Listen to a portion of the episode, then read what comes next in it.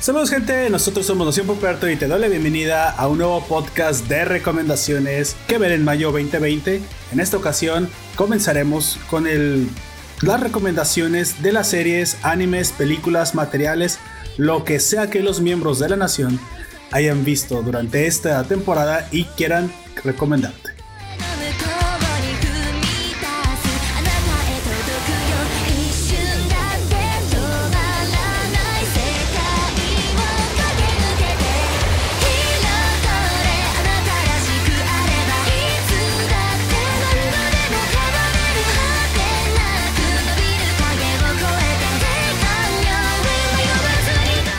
En esta ocasión me acompañan los clásicos em, compañeros, colegas, camaradas. Es que acabo de ver, es que acabo de reseñar en la mañana. clásico. ¿Sabes? Sí, ya somos clásicos. Es que tengo, es que hay otros, ya ves que nos también eh, tenemos como colaboradores a Virdin y a, Don Comics desde Chile. Pero ustedes son los clásicos. Por favor, preséntate tú primero, mm, el que comienza con A ah, ese soy yo. Ese soy yo. Alexander, por favor. Alexander. Ay, sí. Preséntate y dinos cuál es tu comida rápida favorita y por qué. Uh, se me acaba de quedar en blanco. bueno, te lo vuelvo a repetir. ¿Cuál es tu comida rápida favorita y por qué? Y este, preséntate. Eso es muy importante, cabrón. Este, y supongo que el, el, puré de papa de Kentucky. Puré de... ¡Ah, la madre! Gran elección. ¿Por qué? específico. O sea, sí me gusta el pollo de Kentucky, pero cuando voy a Kentucky, mi objetivo es comprar puré de papa para comer. Vaya, ¿sabes que yo no pudiera comer pollo de Kentucky porque sería como canibalismo? Es que pues, soy un pollo en el directo. Es un pollo. Así es. Oh, por cierto, estamos en directo para la gente de Facebook Live, pero eso también saldrá para la edición de podcast en Evox, Spotify y todas esas que, en las que estamos. Anchor, de hecho, también ya viste que estamos en Anchor y Google Podcast. Pero bueno, ¿y por qué? ¿Por qué te gusta tanto el puré de papa de Kentucky, amigo? ¿Por qué ese y no una pizza o por qué no otro? ¿Por qué ese alimento? No sé. Este, creo que eso sí desde, desde siempre, desde que era más pequeñito. Este. Solito con el clásico biscuit que te dan. Ajá. Aunque los biscuits ya no. Eh, antes sí me gustaba mucho cómo sabían los biscuits cuando era más pequeño, pero ya no me gusta cómo saben los biscuits de Kentucky. ¿Saben feo? Es que algo le ponen en la salsa, ¿sabes? Es, es que ese puré de papa Aparte arriba lleva como una salsita especial que le da sí, es, un sabor muy delicioso. Sí, a veces que yo lo, vi de más chico pensé que era como un helado. Esa es otra cosa que me gusta, Que la textura que tiene es como otros puré de papas. Es que, porque, o sea, no, mm, eh, a mí me gusta el puré de papa en general, pero el de Kentucky me gusta específicamente por la textura que tiene y por el, el sabor que tiene esa salsita. ¿Has visto los helados que venden en el McDonald's? Se parecen. Se parece. Y como yo iba seguido a McDonald's, entonces dije, ah, no, un helado. Y era puré de papa. es como cuando hables, abres el litro de yogurt, entonces frijoles. Son frijoles. pollo. O de pollo. O cuando estás en pinche hambriento y quieres un caldo de pollo y encuentras puta nieve, güey.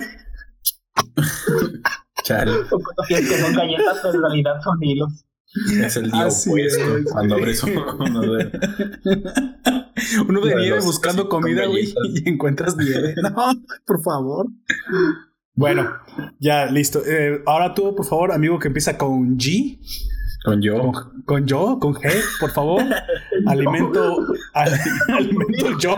Yo no sé en qué idioma la G es yo, güey, pero ah, por favor, alimento favorito.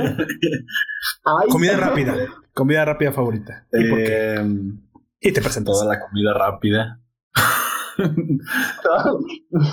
pues me gusta comer pizzas, hamburguesas. Eh, a, ver, con la primera que dijiste, porque normalmente esa es la verdad. La mente te traiciona. Este, la pizza. ¿Y de cuál pizzería sería tu favorita? De cadena de comida rápida, obviamente. Pues ah, no es mi favorita, pero usualmente como de Little Caesars. Little Caesars. Ah, ya nos vamos acercando un poco más. ¿Y cuál de todas son las pizzas crees que es la que más te gusta? ¿O la que ah, una que tiene orilla de queso. Sabe muy buena, pero cuando la comes ahí, o sea, reciente, Si te esperas algo más de unos 30 minutos o cosas así, ya pues se enfría y se vuelve como chiclosa y no saben tan buenas. No recuerdo cómo se llama esa pizza, pero sí tienes razón. Ya he comido también la de orilla de la que, ajá, que es en la orilla de Little Caesars. Tiene un nombre también así con cheesy algo. Pero bueno, sí, sí es muy buena. A mí me gusta más la, la, la, que es un poquito más gruesa, la que es este como pan estilo Chicago, que se llama. pana? ¿Pana? No. Momento pana.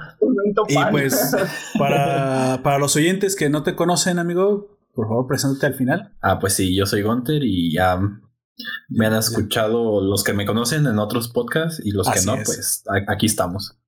Así es. No, pues chinguen a tu digo, ¿qué? Espérate, espérate, güey. Este, y también estará con usted su servidor Poperto, también un clásico de la nación. Chale, sí me siento como automóvil viejo. Chale. sobre edad, pero mejor me quedo callado. Cállate, cállate, eso no lo tiene que saber nadie. Aparte, soy joven de corazón. y yo soy Challenger de corazón. Yo soy Challenger de corazón. y estamos con ustedes en esta edición especial. Em, de hecho, no íbamos a hacer de hecho, realmente directo hoy por la, el problema de la cuarentena quédense en su casa, hashtag eh, yo sí me quedo, bla, bla, bla, bla. Sin embargo, pues ahora que empezó a surgir esta tecnología. Quédate con nosotros. Quédate con nosotros. Sí, te queremos vivo y así. Eso ya suena como otra cosa, ¿verdad? Como otro colectivo. Sin embargo, sin, embargo, parece ser que el mundo está cambiando. Eh, para mí que yo estaba más en contacto con la tecnología de, de, teleconferencia por los trabajos que he tenido en el pasado, pues no se me hacía raro. Sí, incluso nosotros ya estábamos muy acostumbrados a estar en constante comunicación, telecomunicación en conferencia mediante Discord, mediante otro tipo de softwares cuando pues solemos jugar League of Legends y, y así. Pero fíjate que antes de comenzar y, a lo que nos truje con el tema, también les quería comentar eso. ¿Cómo han visto ustedes? Porque yo he notado, sobre todo los que están estudiando, que más y más gente de, ahora sí que del foro común, más moguls, más normies, más sinónimo de persona que no tiene por alguna, ninguna razón por qué saber o por qué dominar todos estos temas tecnológicos, ya fueron obligados, si quieres, por esta revolución de la comunicación, pues a tener que eh, estar en constante comunicación en sus trabajos, en las universidades, con las teleconferencias. De hecho, esta aplicación que se ha visto tremendamente beneficiada, ¿alguno recuerda su nombre? Zoom, Zoom. Esta es la que se ha visto súper beneficiada. Por... Hay más, ¿eh? Pero esta es la que, más ha crecido. Información o no sé qué. Por ahí, por ahí había alguna, alguna de esas este, rumores. Mira, sé, sé, que Elon Musk, el CEO de mm, Tesla eh, y también de SpaceX, dijo que para SpaceX y Tesla no se iba a usar Zoom. Lo cual, en teoría, puedes estar de acuerdo con él porque si sabes que Zoom pues es de dirección china, especialmente sus empresas, pues sí tendrían muchos secretos industriales que se han robado. Supongo que cuando eres una, una compañía de tecnología de punta y de investigación de punta, sí te vuelves un poquito más. Sí, o bueno, o, ya, ya hasta WhatsApp, ¿no? Ni siquiera WhatsApp, desarrollas tu propia, tu propia aplicación y esa es la que utilizas. Pero, eh, de hecho, para las empresas es Slack. No sé si lo conocen ustedes por ahí, pero es Slack. Para empresas de tecnología. El caso es que... La conozco, pero nunca la he usado. Zoom para todas las demás ha comenzado a hacer eh, un uso de un uso común, un uso diario. Incluso yo les comenté, no sé si les comenté, pero se los comento ahorita. El sábado pasado, en mi trabajo, yo tuve que asistir a un webinar. Sí, yo no, jamás en la vida había asistido a un webinar. Por distintas razones no había querido, ya había habido, no es que no, existieran, ya había habido en mi ramo. Sin embargo, pues ahora eh, se nos cancela una, una visita presencial al lanzamiento de un, de un producto junto con webinar, ¿sí? Pero ahora esa, después de esa cancelación, la misma compañía que nos había extendido las invitaciones dice que manda a sus representantes, nos mandan un vínculo a la aplicación, nos mandan correos electrónicos y nos dicen que podemos acceder directamente a tal día, a tal fecha, a tal hora para asistir ahora de forma digital y de forma virtual al lanzamiento. Pero eso no sería nada raro, tú dirías, bueno, pero eso suele suceder, o sea, te pueden cancelar la, la, la, la conferencia presencial y simplemente pasar a digital. pues sí, sí. Sí, eso, eso es normal, hasta ahí todo está bien. Sin embargo, está, estás tú consciente y ustedes lo conocen, que muchos de sus clientes o los posibles clientes de esta compañía, pues son personas no tan jóvenes. Sí, eso es a lo que me quería referir. Estamos hablando de las cuatro décadas en adelante Personas que, por, que per se, por su trabajo, por su edad, por la época que les tocó vivir, no es normal. No es común que puedan asistir a este tipo de, eventos digitales tan fácil. Apenas si algunos de ellos dominan ya WhatsApp, como para que aparte les exijas que entren a este tipo de, situaciones. Zoom es tan sencillo, Zoom es tan fácil que con la invitación que te extienden, que simplemente es un vínculo, lo cliqueas y ya estás ahí ya estás en la, en la, en la conferencia. Entonces, eso es a lo que me quería referir. Estas, estas aplicaciones o esas tecnologías que se han hecho más fáciles para que las accedan personas viejas o para trabajos que se tuvieron que pasar a su casa para hacer home office, pues ya las ya están accediendo a ellas. Y yo no creo que este conocimiento que aprendieron a a la fuerza vaya, pues ya no se va a perder. No vaya a servir incluso ya cuando las cosas vuelvan a, la normalidad. Eso, eso es a lo que me quería referir. Sí, pues sí. Nada más he visto complicaciones con algunos otros por cuestiones del internet. Tú mismo cuéntame, tú, ah, tú, has tenido que incluso hacer cosas de la universidad por, por también por tele, trabajo tele, pues del telepata iba a decir. Telecomunicado, ¿no? Sí, el profesor Javier, hagan su tarea. Vaya. Hubiera estado más rápido, ¿no? ¿Te imaginas? Tú, acostado en tu cama mientras tanto el profe, órale, tienen que hacer esto y esto así. sí, ahí voy. Te pones el sombrero de aluminio, güey, para que no te pueda encontrar el profe, güey. El, profe, los, eh, como de, oigan, ¿saben qué le pasó a ese compañero? Hace rato que no lo, no, le, no lo puedo comunicar mentalmente con él. Mentalmente. No, pues sí, he estado llevando las clases de inglés y la de la especialidad. eh, fue ayer un montón de horas, estuvimos desde las 9 de la mañana hasta las 4 de la tarde. ¿Cómo ha sido esa experiencia? ¿No es un poco difícil porque no es lo mismo poner atención a una persona en un salón que, que en la computadora? Pues eh, al parecer me fue bien. Nos dejó un trabajo en esa misma clase. Le dices como si pensaras que te fue, fue, eh, fuera a ir mal, güey. Sorprendentemente. No, es que, mira, nos, en las primeras horas nos habló de una de lo, del tema que estamos ahí y fue la plática sobre, el, sobre los temas y explicarnos qué íbamos a hacer. Y ya fueron dos o tres horas. Y luego nos dio 40 minutos para hacer un trabajo. Entonces, una vez realizado todo ese trabajo, ya lo, presentamos ahí mismo en la clase. Y ya nos, nos siguió dando otros temas. Y pues ya finalizó. Y ya mi tarea es para mañana. Y pues aquí estamos. ¿Qué? ¿Tu tareas para mañana y estás haciendo esto? Así es. que pues, es el compromiso de Gunter. Tú no lo cuestiones, amigo. para que veas lo comprometido que está con los oyentes. Porque incluso habíamos avisado en la página, en la página de Facebook que ya no íbamos a hacer em, hasta nuevo aviso directos de los podcasts. Yo he seguido grabando en formato de conferencia desde antes, desde Discord, ya saben lo de los cómics o con nuestra integrante Birdin las caricaturas y hoy hicimos un histórico. Sin embargo, pues los que son presenciales, que son los fuertes, los clásicos con ustedes, habían quedado cancelados o relegados hasta nuevo aviso. Sin embargo, pues la, la cuarentena no mengua. Parece ser que no solamente no va mejorando la situación, sino que va empeorando. es que es lo que yo te quería preguntar. O sea, se está poniendo realmente más difícil. O sea, no, no está mejorando y supuestamente ya llevamos un mes de cuarentena. Dos. O sea, bueno, sí, oficialmente dos de vacaciones. Ese es el problema, que mucha gente se fue de vacaciones. Es el pedo que dices que son vacaciones.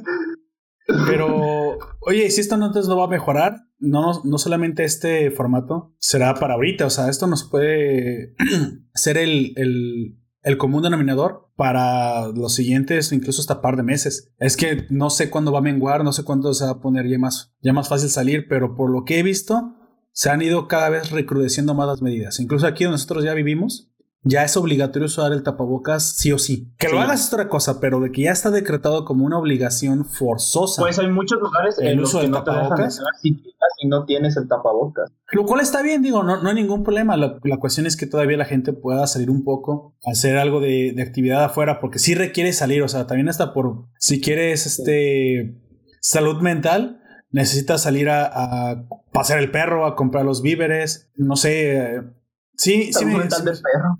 O sea, mental del perro.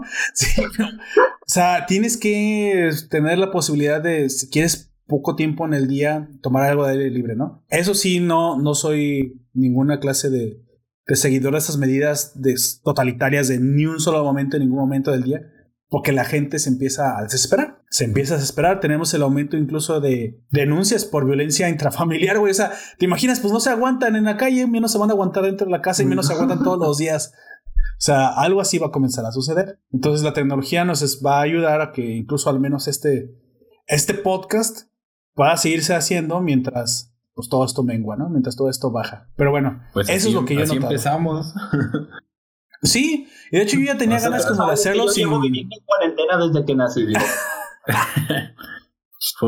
regreso a los orígenes. De hecho, sí. De hecho, sí, el primer podcast lo hicimos en, en llamada, pero no, no teníamos un pollo hablando. Ahora sí. Ahora sí, hay un pollo blando. ya, tenemos ingresos. Ay, espero que sí. Avienten estrellas, gente, avienten estrellas. Todas las que puedan. Creo que es así, ¿no? No sé ni cómo funcionan esas cosas de monetización de Facebook. Yo tampoco. Bueno. Estoy aquí por el puro amor al arte. Eh, por el puro amor al arte, sí. El amor al arte es lo máximo. Es lo máximo. Pero bueno, ya sin más dilación, amigo, primero usted, amigo Jack, este, dígame, ¿qué me va a recomendar para ver en este mes? Pues de la mamacita y pura madre que van a, a recibir regalo muchas de ellas, porque pues como están las cosas, ni dinero hay. Pero bueno, al menos que reciban este podcast de regalo, amigo. ¿Qué les va a recomendar a las mamás este, este 10 de mayo? Este, pues, este, mes de mayo, perdón. Pues iba a decir que no, que, que, no es para las mamás, pero si quieren verlo, pueden verlo, pero va a ser de sí, no creo que sea. Son furros. ¿Qué? Amigo, ya hicimos el podcast de furros. Está publicando en este momento el podcast de, de Beastars. Ya hicimos por ahí la, la, reseña de la caricatura de Bojack. También había furros ahí. ¿Qué más furros desea usted? ¿No, hay ¿No es un furro suficiente? El, el, que, el pollo que tenemos en este momento es un furro. ¿Qué más? ¿Qué más quieres de mí? Este, que veas esta serie de que voy a recomendar. Espérate. Ah, ok. ¿Qué pasó? Pues ve, pues él dijo que veas y, hizo una pausa demasiado larga. Esta serie. Ah, esta serie, esa serie. Entonces, mm, bueno. Esa no es una serie. ¿De qué serie estamos hablando, amigo? Uno no puede decir la palabra esta porque se le prenden las alarmas. Y hacer una pausa así de larga, tal vez no, amigo. Tal vez no. Pero dígame, ¿de qué serie nos va a hablar? ¿Qué material nos va a recomendar en este mes de mayo, día de la botella de Puebla, si vives en México, día de las mamás, día de el día del trabajo, nah, eso no funciona. Eso es una cosa marxista. Eh, marxista. Y creo que es el cumpleaños de mi esposa. Ah, este mes de mayo es el cumpleaños de mi esposa. Voy a ver qué le compro. Pero bueno, ahora sí. Dato curioso también el mío. Ah, la madre. El, manifiesto. el manifiesto comunista. para que me regalen el manifiesto comunista para hacerle un churro de mota gigantesco. Sí, no, supongo que para, esa era la intención. Para administrar el pueblito del Animal Crossing. Ay, güey, yo quiero jugar Animal Crossing. ¿Administras el pueblito de Animal Crossing como socialista?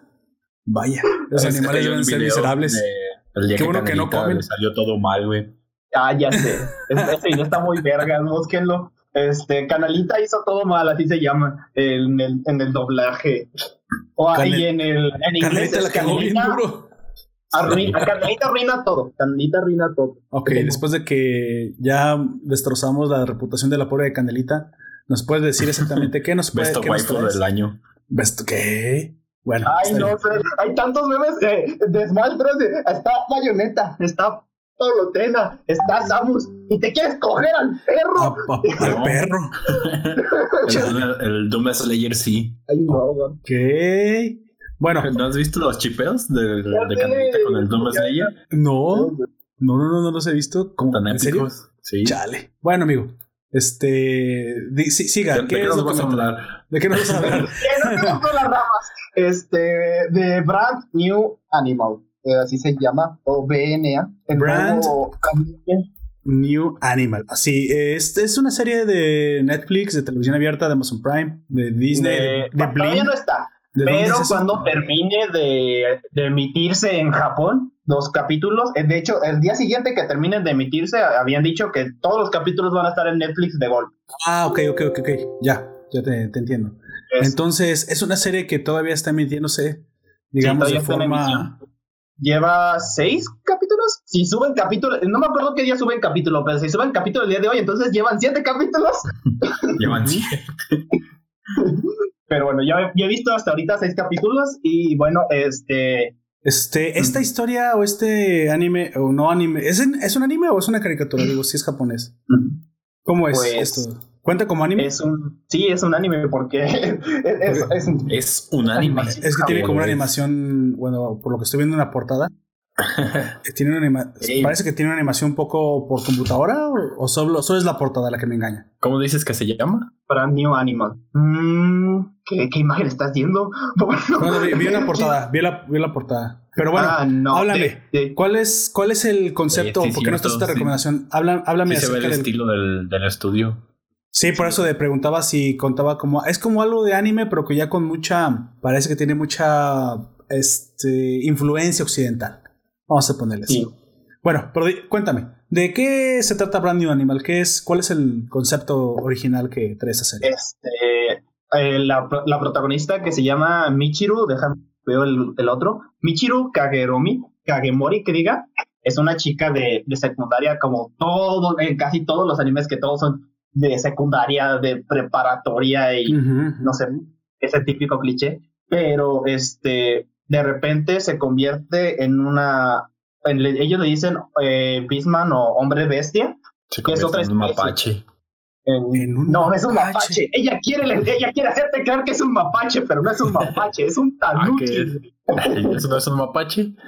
No. Ah, Son Las este, estafas contigo. Pero viven en, un mundo en el que los humanos, porque existimos los humanos, y los hombres bestia me, he visto. están separados. Están separados porque hay muchos humanos que quieren eliminar a los hombres bestias, ya sea por miedo, porque son diferentes a ellos, etcétera, etcétera, A ver, entonces déjame ver si voy entendiendo. Mira. Es un mundo donde los, los humanoides, bestias humanoides, o sea, los furros, los furros conviven con humanos. Conviven. Ah, ok. Sí.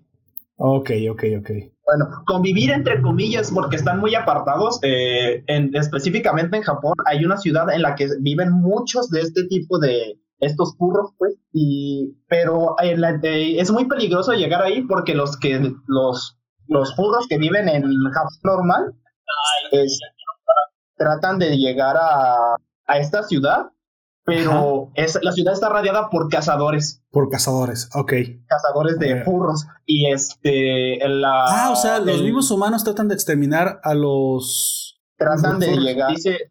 No recuerdo bien cuál es la estadística, pero dice que el 60 o el 70% de los que tratan de llegar ahí mueren en el proceso. Ah, ok. Entonces, ¿hay una guerra? ¿O hay una clase entonces de batalla campal eh, entre. o sea, no conviven. Este, o sea, no, es el clásico que conviven y de repente, pues ya ves, por racismo, por odio, unos asesinan a otros.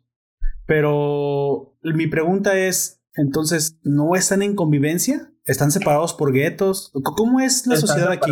son, guetos, sí, más que nada son ah, guetos porque son, son eh, no, no todos los humanos los ven mal, pero no los entienden. Eso se ve mucho en un capítulo en este, en el que una chica se alegra mucho de que una humana se alegra mucho de que una de sus amigas sea un hombre bestia, pero como no lo comprende, la no, la trata no la trata mal, pero casi la mata. Ah, canijo, ah, espera, espérate. Espérate. Es que si les este digo sería spoiler. Ok, mira, no importa, puedes dar spoilers un poco ligeros. Esto me interesa, de hecho se escucha bastante bien y, Realmente creo que, después de, voy a ir a verla porque me interesa bastante. Aquí la cuestión es, que, el punto principal es la batalla entre humanos y bestias. O sea, ese es el punto principal.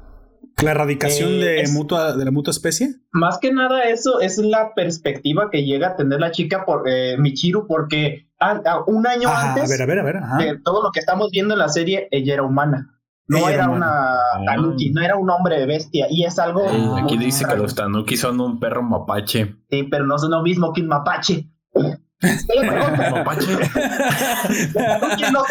de, hecho, los tanuki ni siquiera existen, güey. Son animales de. Fantasiosos, mitológico. Ah, ok. Sí, sí, eso, sí es posible. sí, eso, eso, sí te lo creo más, pero. Te lo creo más.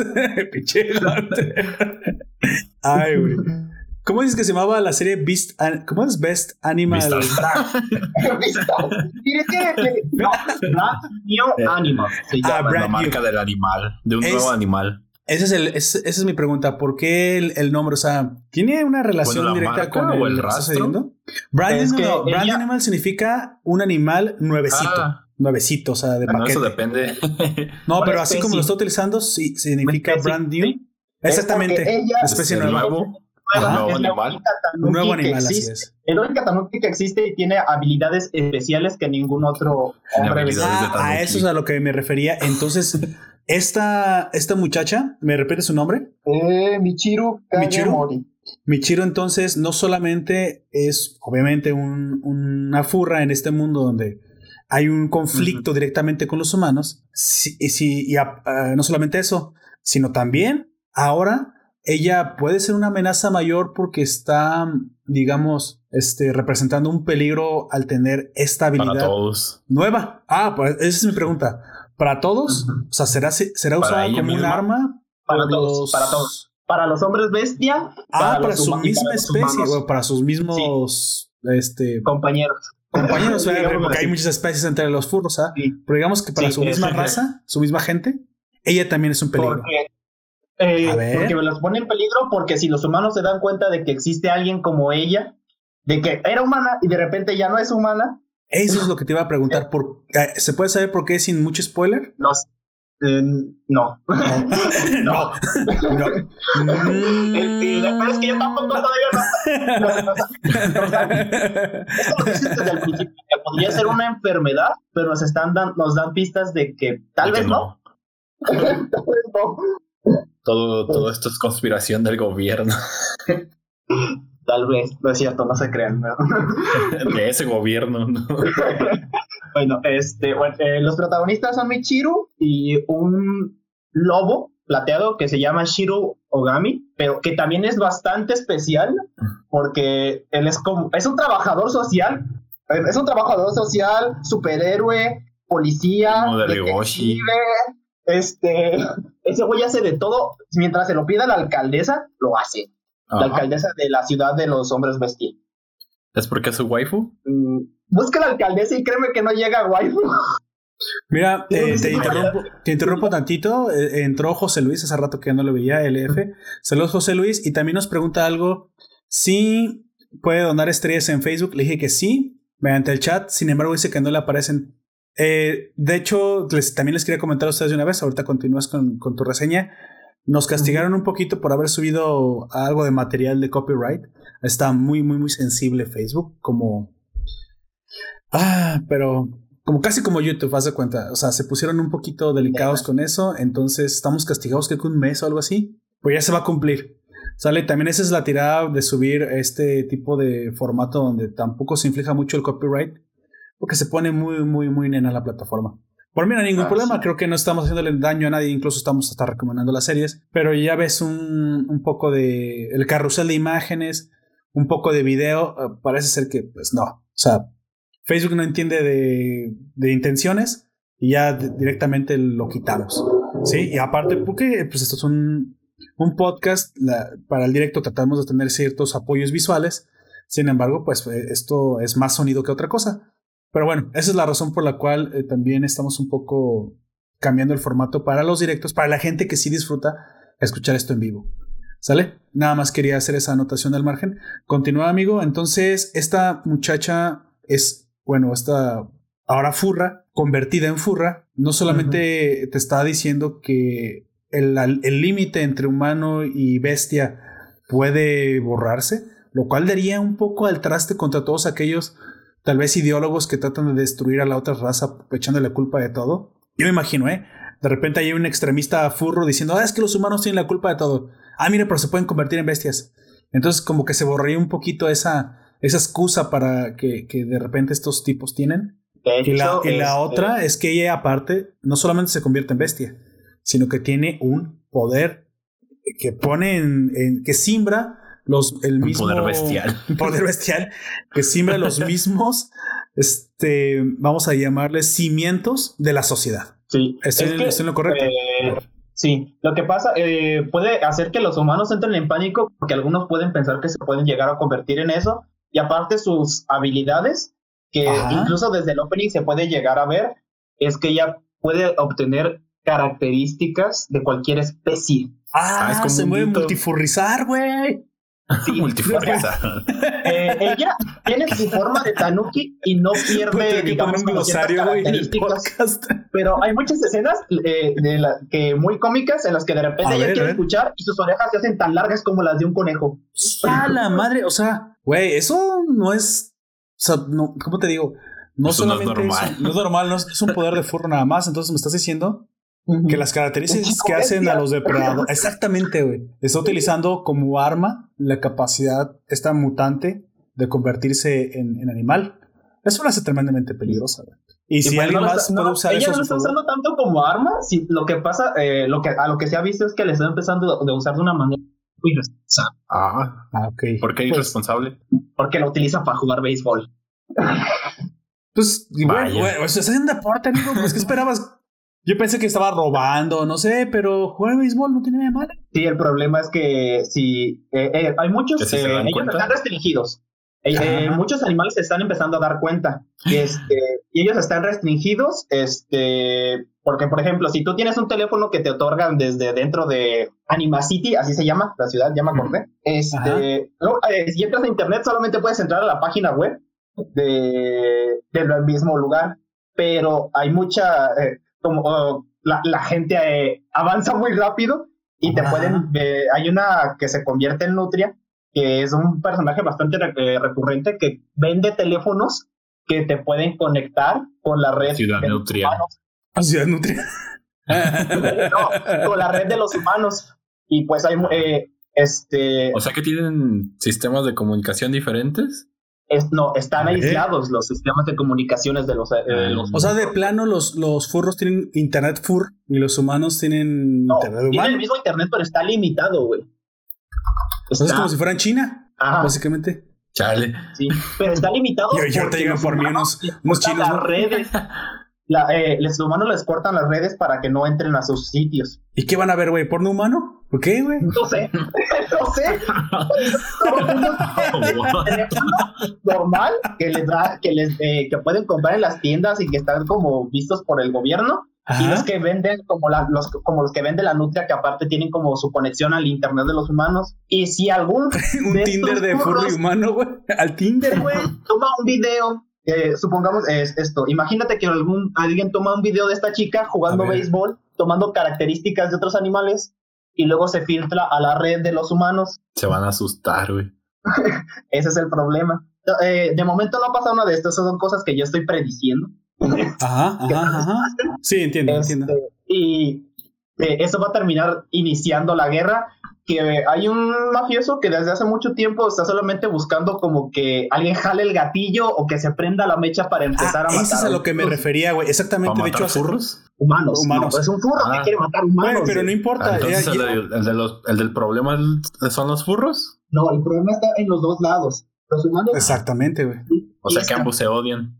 Ajá. Pero es porque los humanos están matando a los furros. Tú sabes que en la historia siempre ha existido gente que no le importa, que dice que abandera su propia raza o bandera un, un nacionalismo absurdo. sí. Entonces, y no importa, güey, al final se carga a los mismos aliados. A, ese, a ese vato, fíjate, yo hace rato te lo, te lo propuse como algo eh, hipotético.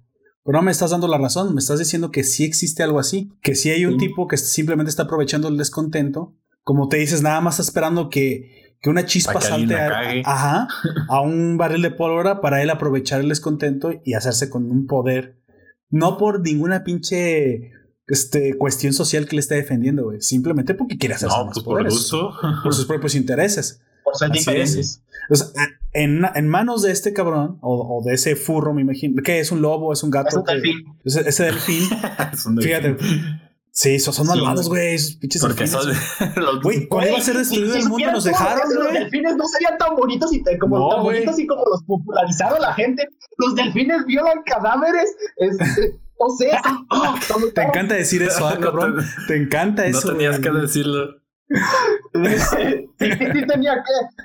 Tengo que mostrar la verdad sobre los delfines y llegar hasta los últimos. Ahorita llegan un par de agentes delfines con traje y se llevan a güey. Y así es como continúa el podcast sin. Eh, señores delfines, nunca los vimos. No, de nuevo, gracias por el pescado. Mm. Así es. La semana que viene te van a secuestrar y te van a violar el cadáver. a ti que me estás escuchando. y ahorita, güey, vas a, vas a correr a José Luis, no, oye, vienen por mí, güey. no, no sé. no confíen en un delfín. Oye, ¿te acuerdas del episodio South Park donde se volvió transdelfín este? transdelfín. Sí, güey, que porque era cuando se volvió mujer, como ¿quién? sí, cuando se volvió mujer el maestro, güey, que se volvió transexual. Fue como una parodia porque le quiso convertir en delfín. Sí, porque se dio cuenta que no era tan especial, güey. O sea, Sí. Todos sabemos que. ahora quería ser transespecie. Exactamente. que nada más quería llamar la atención y se volvió transespecie y fue un delfín, güey. Y luego ya se quejaba de porque no había baños para personas transespecies delfines. Güey, o sea, una burla toda esa mamada del trans, trans lo que tú quieras, güey. Sí. Este, de hecho, se llamaba, ¿cómo se llama? Delfinoplastia. de que se convertía en delfinoplastia. En los Simpsons hay un capítulo en el que los delfines lo, lo, sacan de la ciudad. Güey, los delfines pueden estar bajo el agua. Pueden estar, eh, eh, si, eh, si quieres sí, güey, son, son marinos, güey. Fuera del agua. A huevo solamente les falta tener piernas para conquistar el mundo, no confíen en un puto delfín. ¿Quién te dijo que en algún tiempo no las tuvieron, güey? Se enfadaron. Güey, pero ellos nos estuvieron advirtiendo de que iba a ser destruida la tierra, güey, y se fueron. Y nada más dieron gracias por el pescado. Pero bueno, ya después de este, este mar de, de, referencias. Entonces, esta, esta muchacha, obviamente, de caer en malas manos, específicamente en las manos de este agente del fin del mal, güey, podría llevar a que la balanza de poder se situara del lado pues, de los que quieren acabar con los humanos o de los que dicen que quieren acabar con los humanos y que sabemos que lo van a usar para su propio beneficio. Sin embargo, ¿cómo es que lo usarían? O sea, supongo que extraerían esa capacidad de la de, chico bestiacizarse, güey. No les interesa a ella como un arma, les interesa su capacidad, su habilidad. Su habilidad. Pero si es adquirida, entonces quiere decir que puede haber más como ella. Es que no, no, sí, eh, no, nos han, ¿no? nos han dicho nada. Pues sí. Lo único, la única pista que dejaron, y creo que es en el tercer capítulo, spoiler, supongo, pero tampoco es un spoiler tan grande, simplemente de, eh, unos científicos la reconocen y explotan información que tenían acerca de ella. Pero es, tomando en cuenta que lleva tres días de haber llegado a Anima City. O sea, científicos de Anima City la reconocen como a los tres días de haber llegado y ella no los conoce a ellos y explotan información acerca de ella. Y ya. Ah, ya. Es todo lo que sabemos. Bueno, se escucha muy interesante, amigo. Esa no, no, no me la esperaba, no la, no la conocía. Parece más que el problema. Mira, me gusta esto porque así como cuando vimos Beastars, no era, no era realmente una serie que se enfocaba en el. En el qué tan furro soy. En la parafilia. Iba a decir algo, sí, un poquito más ligero. En la parafilia, exactamente como acaba de decir nuestro amigo Gunter. Qué tan furro soy y que yo amo los furros y, que mi identidad. No, no era algo así. Para, para eso ya teníamos Utopia. No, era algo que se, que se enfocaba en algo mucho más serio. Toca temas un poco Sí, sí, sí. O sea, la excusa de Vistars es simplemente una sociedad con, con problemas entre carnívoros y herbívoros que podíamos trasladar, si quieres, al mundo real, gente con poder, sin poder, la, la búsqueda de la identidad, el problema entre que tiene Legoshi que podía trasladarse a un, a un problema humano real en la que me gusta, pero yo soy de esta familia. O sea, básicamente podríamos llevarlo incluso hasta los Montesco y los Capuletos. O sea, es, es algo así. Ese conflicto personal de Romeo y Julieta. Algo así.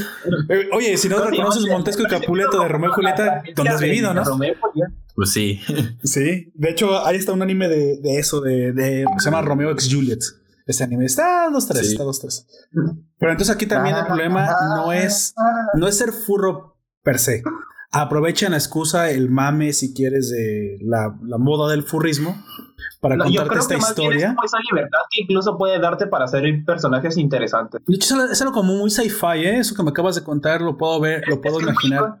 Algo eh, en el cyberpunk, por ejemplo. Que, eh, que Gunter y, y, yo sabemos por uh. esa, esa, cosa es la iconicidad de un personaje, güey tomando solamente su silueta, es mucho más fácil hacerlo con algo antropomórfico que con una simple persona, güey. Porque si le pones cosas antropomórficas, pues mira, eh, sus orejas son especiales, es por eso que lo reconoces.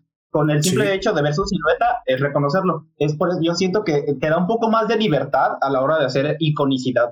Ah, ok. Sí, sí, sí, es posible. No sé qué dice, pero mi gente. Digo, vimos en la escuela, güey.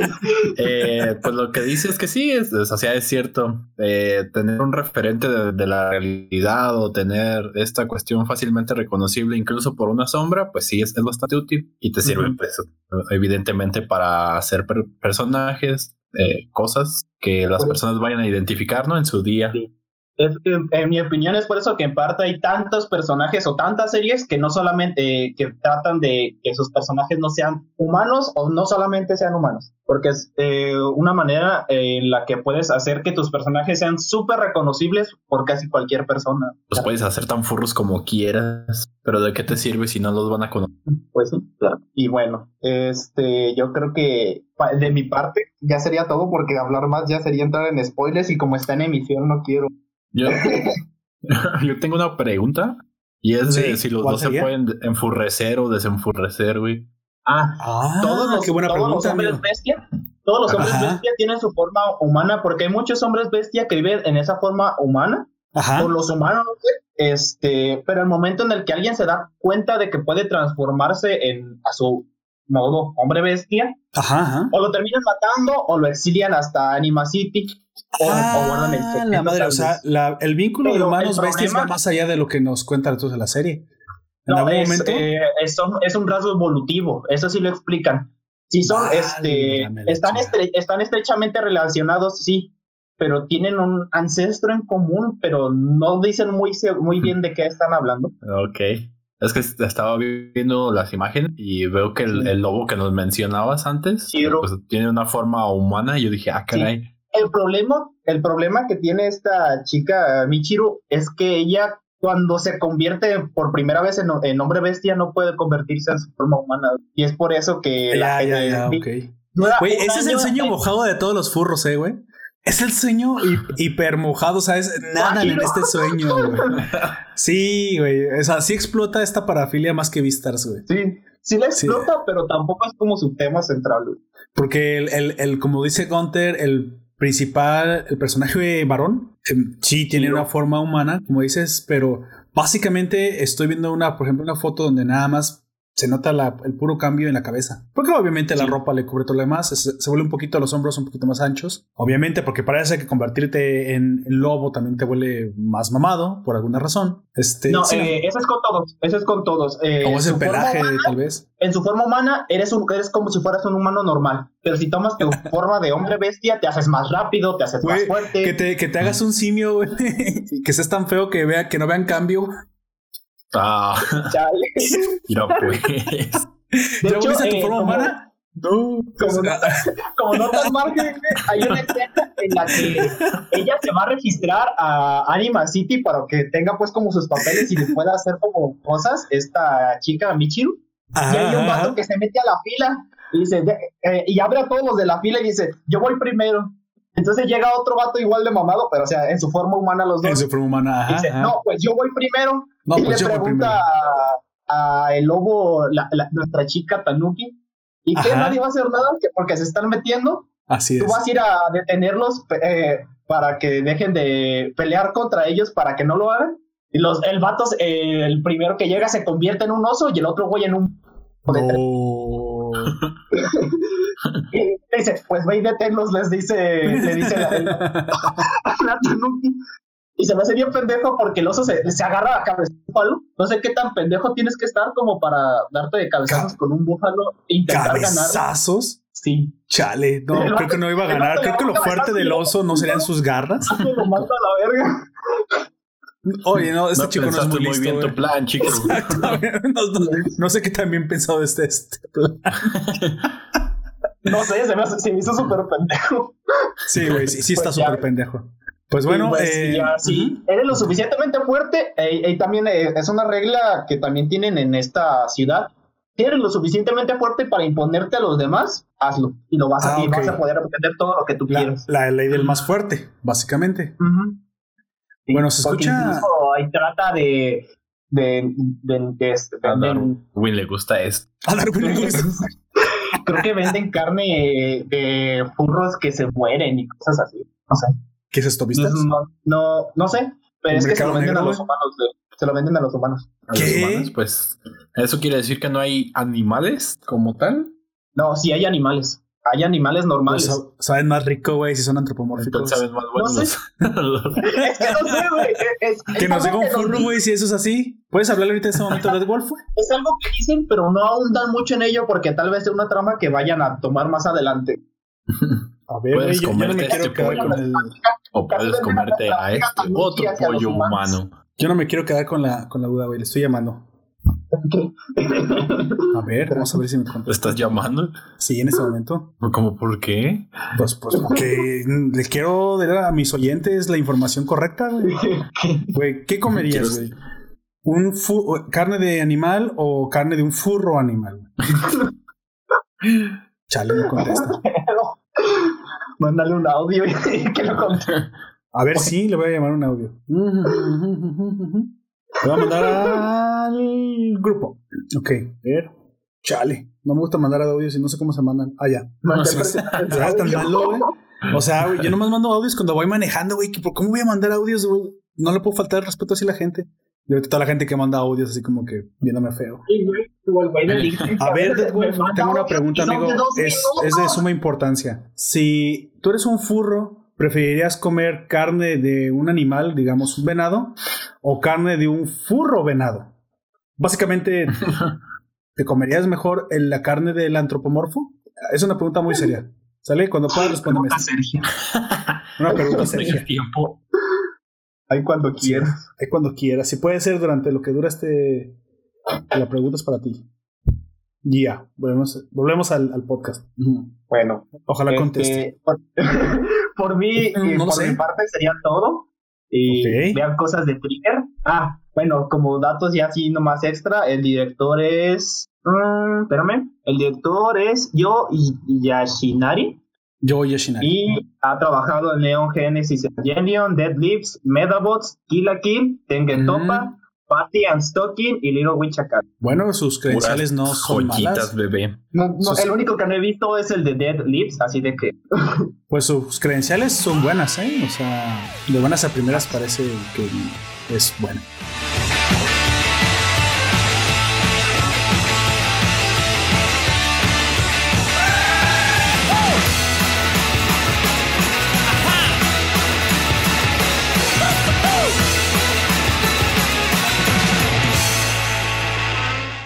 Pues bueno, gente, eh, ahora continuaremos con la recomendación de Gunter. Cuénteme, amigo, usted. Bueno, antes de pasar, ¿por qué recomendarías esto? Oye, ¿qué fue lo que más te gustó de lo que va de la serie? A esto sí, puede que no sea con spoiler, puede que sea algo conceptual. ¿Por qué le recomendarías a la gente ver esta, esta serie de Brand New Animal?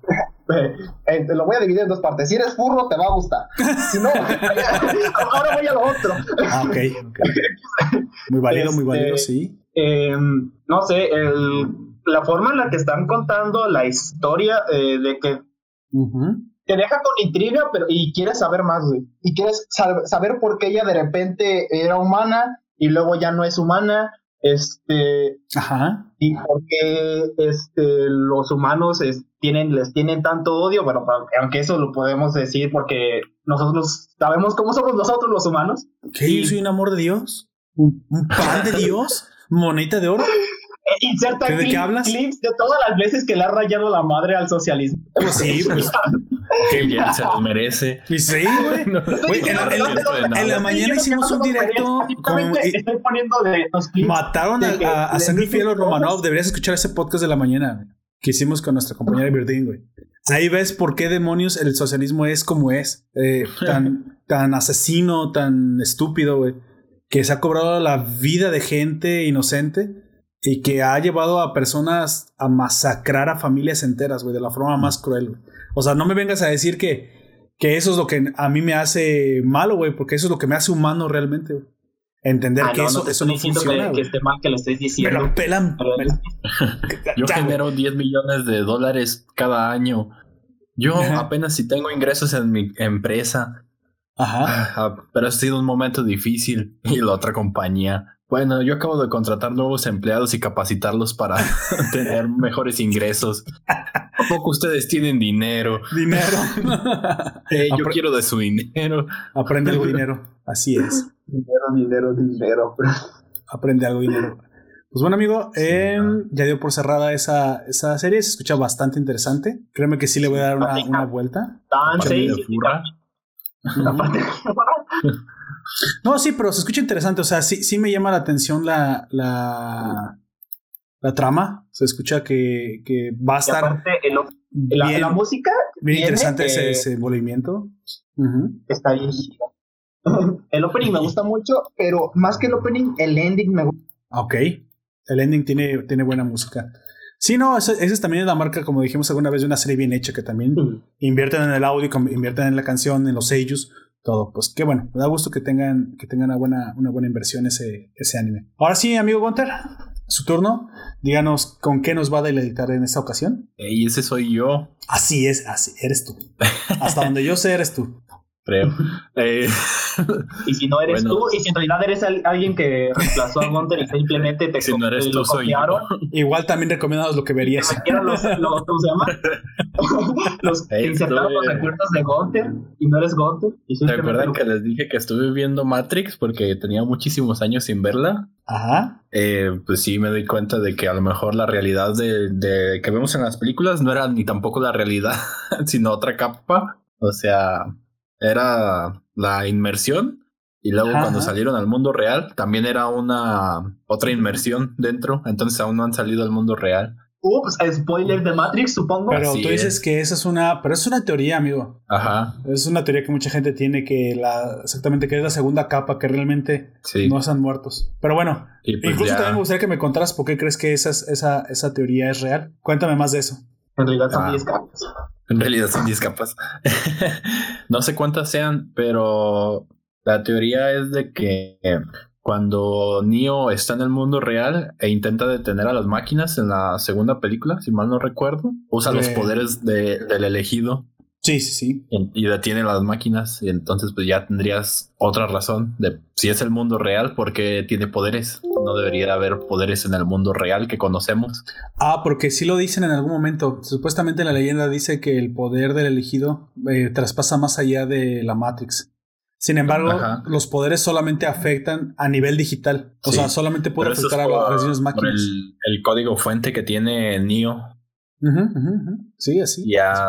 Esa es la, bueno, eh, en la tercera película, no la he visto recientemente, pero he visto teorías y cosas así, y era de que Ajá. cuando finaliza esa película, ya con la paz y supuestamente todo eso, el cuerpo de Neo desaparece y en un juego que sacaron, ahí continuaba la historia y, y se vuelven a hacer otros grupos, los que están a favor de, de que salgan todos de la simulación y los que están a favor de quedarse en la simulación. Y Morfeo anda todo emputado porque no encontró el cuerpo ni de Trinity ni de, de, de Neo. Y Arma empieza a hacer terrorismo dentro de la Matrix. No, man. ¿Hasta que viene el cuerpo? ¿O por qué hace el terrorismo? El cuerpo. Ah, porque no encuentra el cuerpo y ellos y él piensa que se quedaron el cuerpo de Neo para volverlo a reintegrar a la Matrix, borrándole los recuerdos o cosas así, o no sabemos exactamente qué le pudieran haber hecho, pero que lo desaparecieron simplemente porque no les convenía. Ah, ok, ok. Y esa es la, la teoría de, de por qué creen que esa es la segunda capa de, de, este, de Neo. O sea, de Matrix, que Sí. realmente puede seguir vivo, incluso Trinity también. Ajá, sí. Ya, de hecho, en filtraciones que hay de, de, la cuarta película, especulan que ahora la elegida sería Trinity y no Neo, porque Neo ya no recuerda nada. ¿Qué es, o sea, ¿qué es esto, Sao? no sé. No. no sé, está Hasta ahí mi, mi reporte es Joaquín. Estamos en, bueno, de eso por parte de Matrix. Eh, ¿Algún material, amigo, también entonces que nos pueda recomendar nuevo de lo que haya Así visto? es. Y en esta ocasión, pues yo les Ajá. vengo a hablar de algo que me sorprendió realmente. Llegué a él sin esperar mucho. Prácticamente okay. nada. Esos son los mejores, ¿eh? De repente que no sabes de sí. lo que te vas a encontrar y te dan una, una Re muy grata sorpresa. Mira, recuerdo que estaba buscando eh, qué recomendarles en alguna otra ocasión. Sí que ya haya visto o que no haya visto y pues o verlo, analizarlo y pues comentárselo aquí con ustedes y para que los oyentes lo escuchen también. Sí, sí, sí. Y en esa búsqueda me encontré pues con este anime. Como te digo, no... Mis es expectativas eran cero. O sea, sin deberlo ni temerlo, no esperabas encontrar sí. nada. Va. Nada. Ahí dije, pues a lo mejor veo un capítulo vine, dos vine y buscando bronce y encontré. ¿Cómo es? encontré diamantes. Así es. Ah, Encontré diam diamantes en hierro. en hierro. Eso suena muy mala. Onda. Una trapeada. Una trapeada que te van a meter los diamantes. Sí, pero bueno. Y pues hablo de ping pong de animation. Ping hablando de Matrix, pong. estamos hablando de ping pong. Sí, bueno, lo de Matrix fue como un comentario alterno que, que había visto. Sí. Este, ping pong de animation. Quizás lo haremos. Sí, de hecho, yo alguna vez vi un, un top de Spokons y Ping Pong de Animation estaba bien calificada, o sea que sí está sí, realmente muy buena. Ya, Dígame, por eso hoy se las traigo como, como, recomendación y ya posteriormente, si así se lo desean, pues como una crónica de él. Uh -huh. Y pues. Pero, pero a ver, ping pong, ¿cómo que ping pong? Ajá. O sea, sí, ping pong, o sea, literal, el, el deporte. El deporte, el juego de así mesa. es. ¿Cómo haces un anime de eso? ¿Cómo haces una serie? ¿Cómo es que la gente se divierte o, o se entretiene viendo simplemente ping pong, amigo? Pues no lo sé, no lo sabía hasta ese momento. No lo sé. Por eso te digo, o sea, Yeah. mi expectativa era nula porque dije, ay, pues un anime de ping pong, qué tan divertido puede estar o qué tan entretenido puede estar. Y deja, deja tú que llegó el anime y me hizo así, era, ah, aquí tenemos. Te sacó la riata y lo sacó la- pa, pa, pa, pa. Así lo cacheteo con ella, güey. Sí, o sea, eh, ping pong de animation, primeramente, pues Ujú. datos, como ya Así usualmente es. es. costumbre, tenemos de que es primeramente un manga, el cual fue creado y dibujado al parecer por Taiyo Matsumoto y pues, se, se establece en el género de deportes y de drama, publicado por la editorial Shogakukan y publicado en Big Comics Spirit del 30 de julio del año 1936, contando Ujú. con cinco volúmenes. O sí, Y pues esto está ya. bastante largo. Sí, o Bueno, sea, para estándares japoneses no, bueno, ¿verdad? Pero pues, para hacer de la ping pong dirías, bueno. serialización, Sí. La- su serialización duró pues un año porque termina el 30 de agosto del siguiente año, o sea, 1997. Y pues ya se, se hace su anime, el cual el director es Masaki Yusa y el, para el estudio de Tatsunoko Production y en Fuji TV en el 2014, ya hace pues que seis años. Sí, sí, sí, sí, sí. y pues seis años. cuenta, cuenta con 11 episodios. Y pues ya en otros trabajos que hemos visto a Es este señor eso, director, güey. Que no lleguen a los. eh, Es de esos animes raros que llegan a los. On- 11, es lo que te iba a decir, 11 episodios es una cantidad extraña de, de Sí. episodios, es muy, muy poco. Y pues en mi experiencia no quería que se acabara. Ah, o sea, de plano, así te gustó tanto que no querías que terminara. Sí, o sea, está muy bueno, la verdad. Y pues yo no sabía que el, eh, el director que trabaja en, este, en esta animación ha hecho como director eh, en Yosuken Niwate wo Dasuno, que ya no lo había comentado Aviak anteriormente, de las, de las Iso Brisi, Sí, Brisis. en. Devilman Cry Baby, Ujú. en Hora de Aventura, en un episodio de la cadena alimenticia, Ese en Wakfu. como diseño de personajes, sí, para el, el episodio de Noximilian y en un- lo que tengo entendido que es una película que se llama Lou Over the Wall, Over the Wall en el Over the 2017 y en Space Dandy en el 2014. O sea, todo puras cosas chidas. Así Para es. los que no hayan visto Lu Over the Wall, que están es- que están esperando, vayan a verlo. Luego Verde igual. De hecho, bueno, yo no, yo tampoco la he visto. ¿Es una película? Sí, es una película Sí. Ah, ok, yo creo que sí. Eh, sí la veré. de sirenitas. De una sirenita. Ah, ya sé por qué no la he visto entonces. Bueno, ok. Está bien chingona. Está interesante lo que he visto, lo poco que he visto en un video de YouTube. Ajá. Una animación muy buena. Yes. Bueno, entonces, Pues Ping Pong Eso de- Animation. eso es ¿cuál- de- cuál- ¿Qué de es lo que le puedes exprimir a, a esto? Digo, o sea, pues supongo que como cualquier Spokon, habrá un protagonista, un equipo, tal vez está representando una escuela, tal, tal vez viendo desde abajo, tal vez vio a su, a su, no sé, a su deportista favorito ganar y se inspiró. O sea, ¿de dónde viene esta, esta justificación para Ping Pong?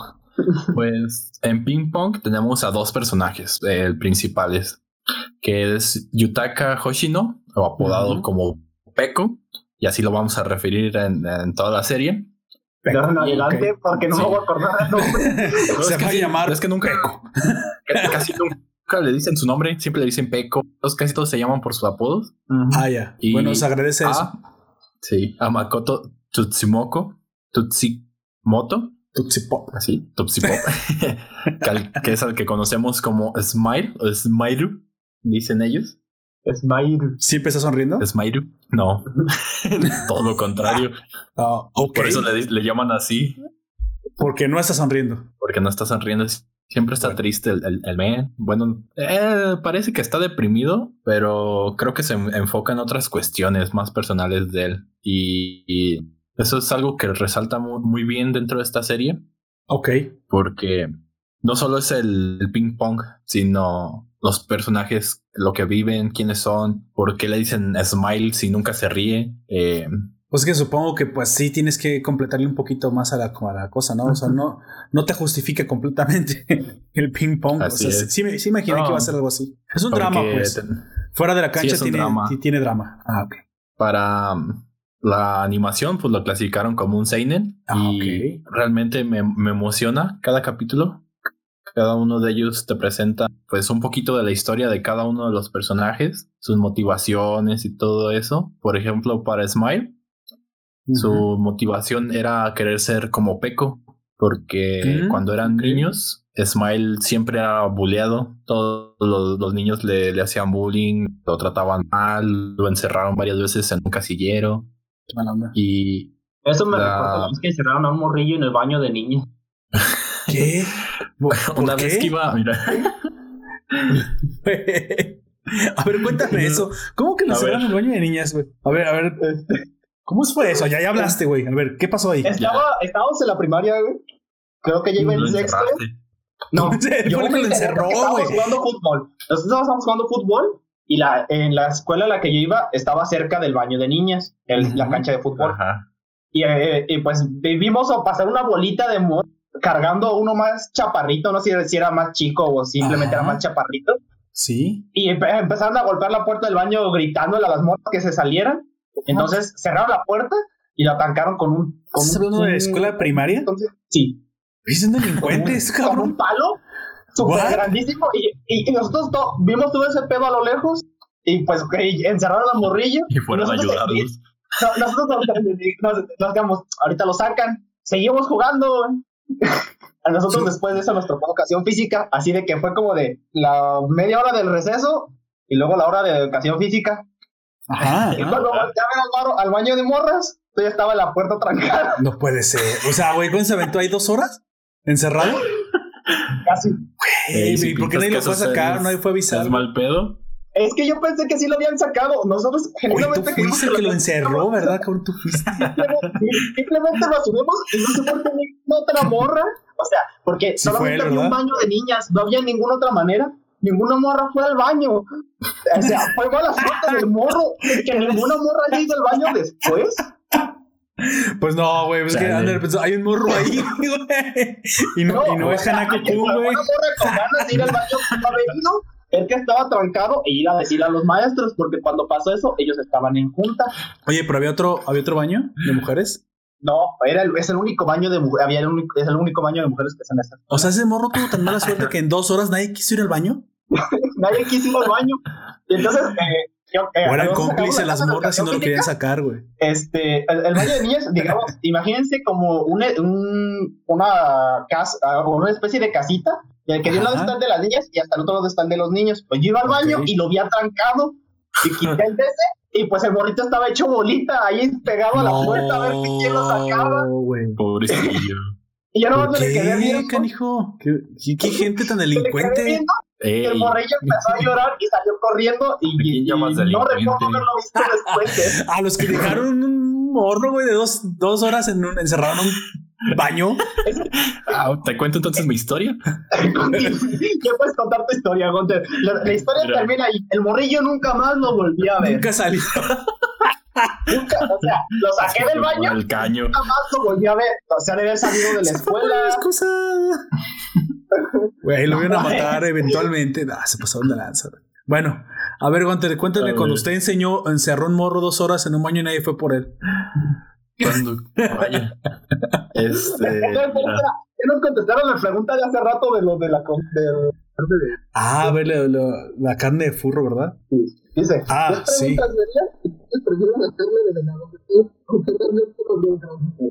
Si es una pregunta seria, entonces prefiero la carne de un venado feral, aunque realmente no habría gran diferencia.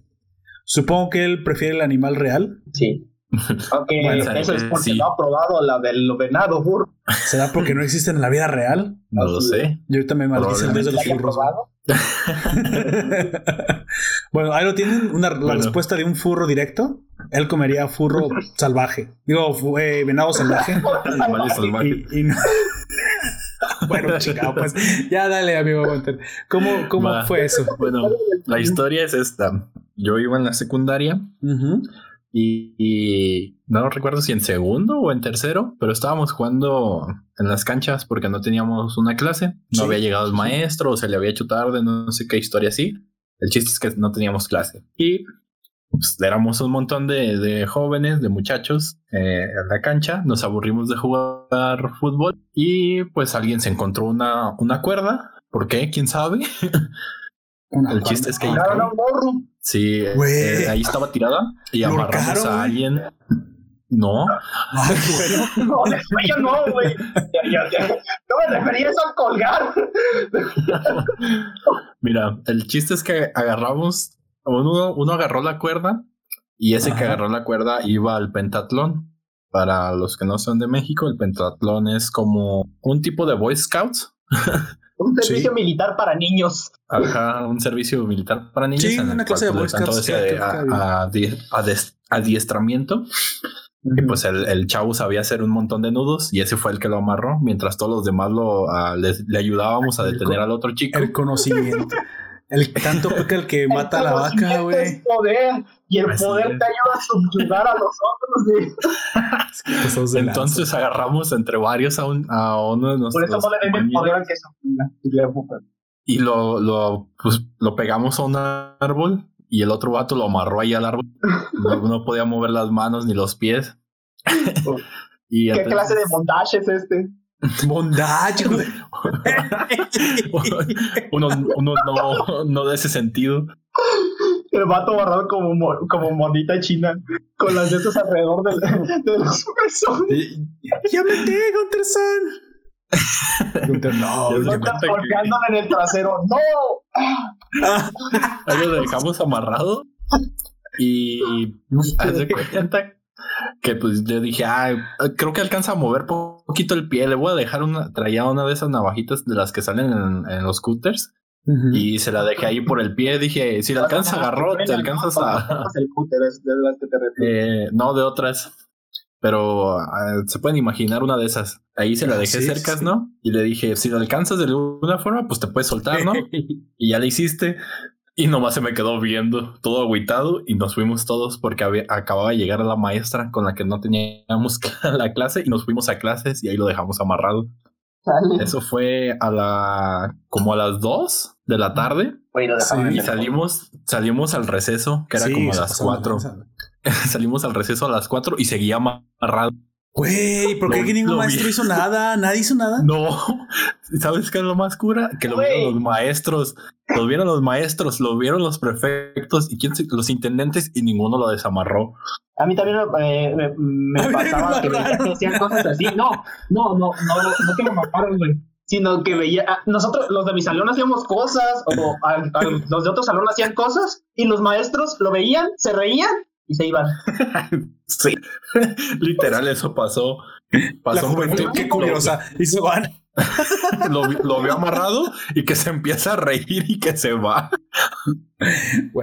El único que sí hacía cosas así es como para, no para detenernos, sino nos dejaba que hiciéramos nuestras pendejadas Pasaba un ratito y luego iba como a enmendar, en comillas, era una intendente, porque la acuerdo que una vez a un morrillo de primero lo subieron a la, donde, juegan básquetbol, al tablero, subieron un morrillo de primero ahí. ¿al, tablero de básquetbol?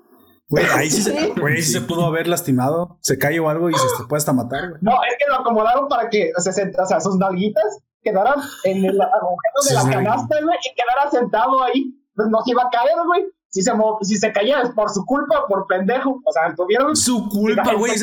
¿Quién lo subió ahí, güey?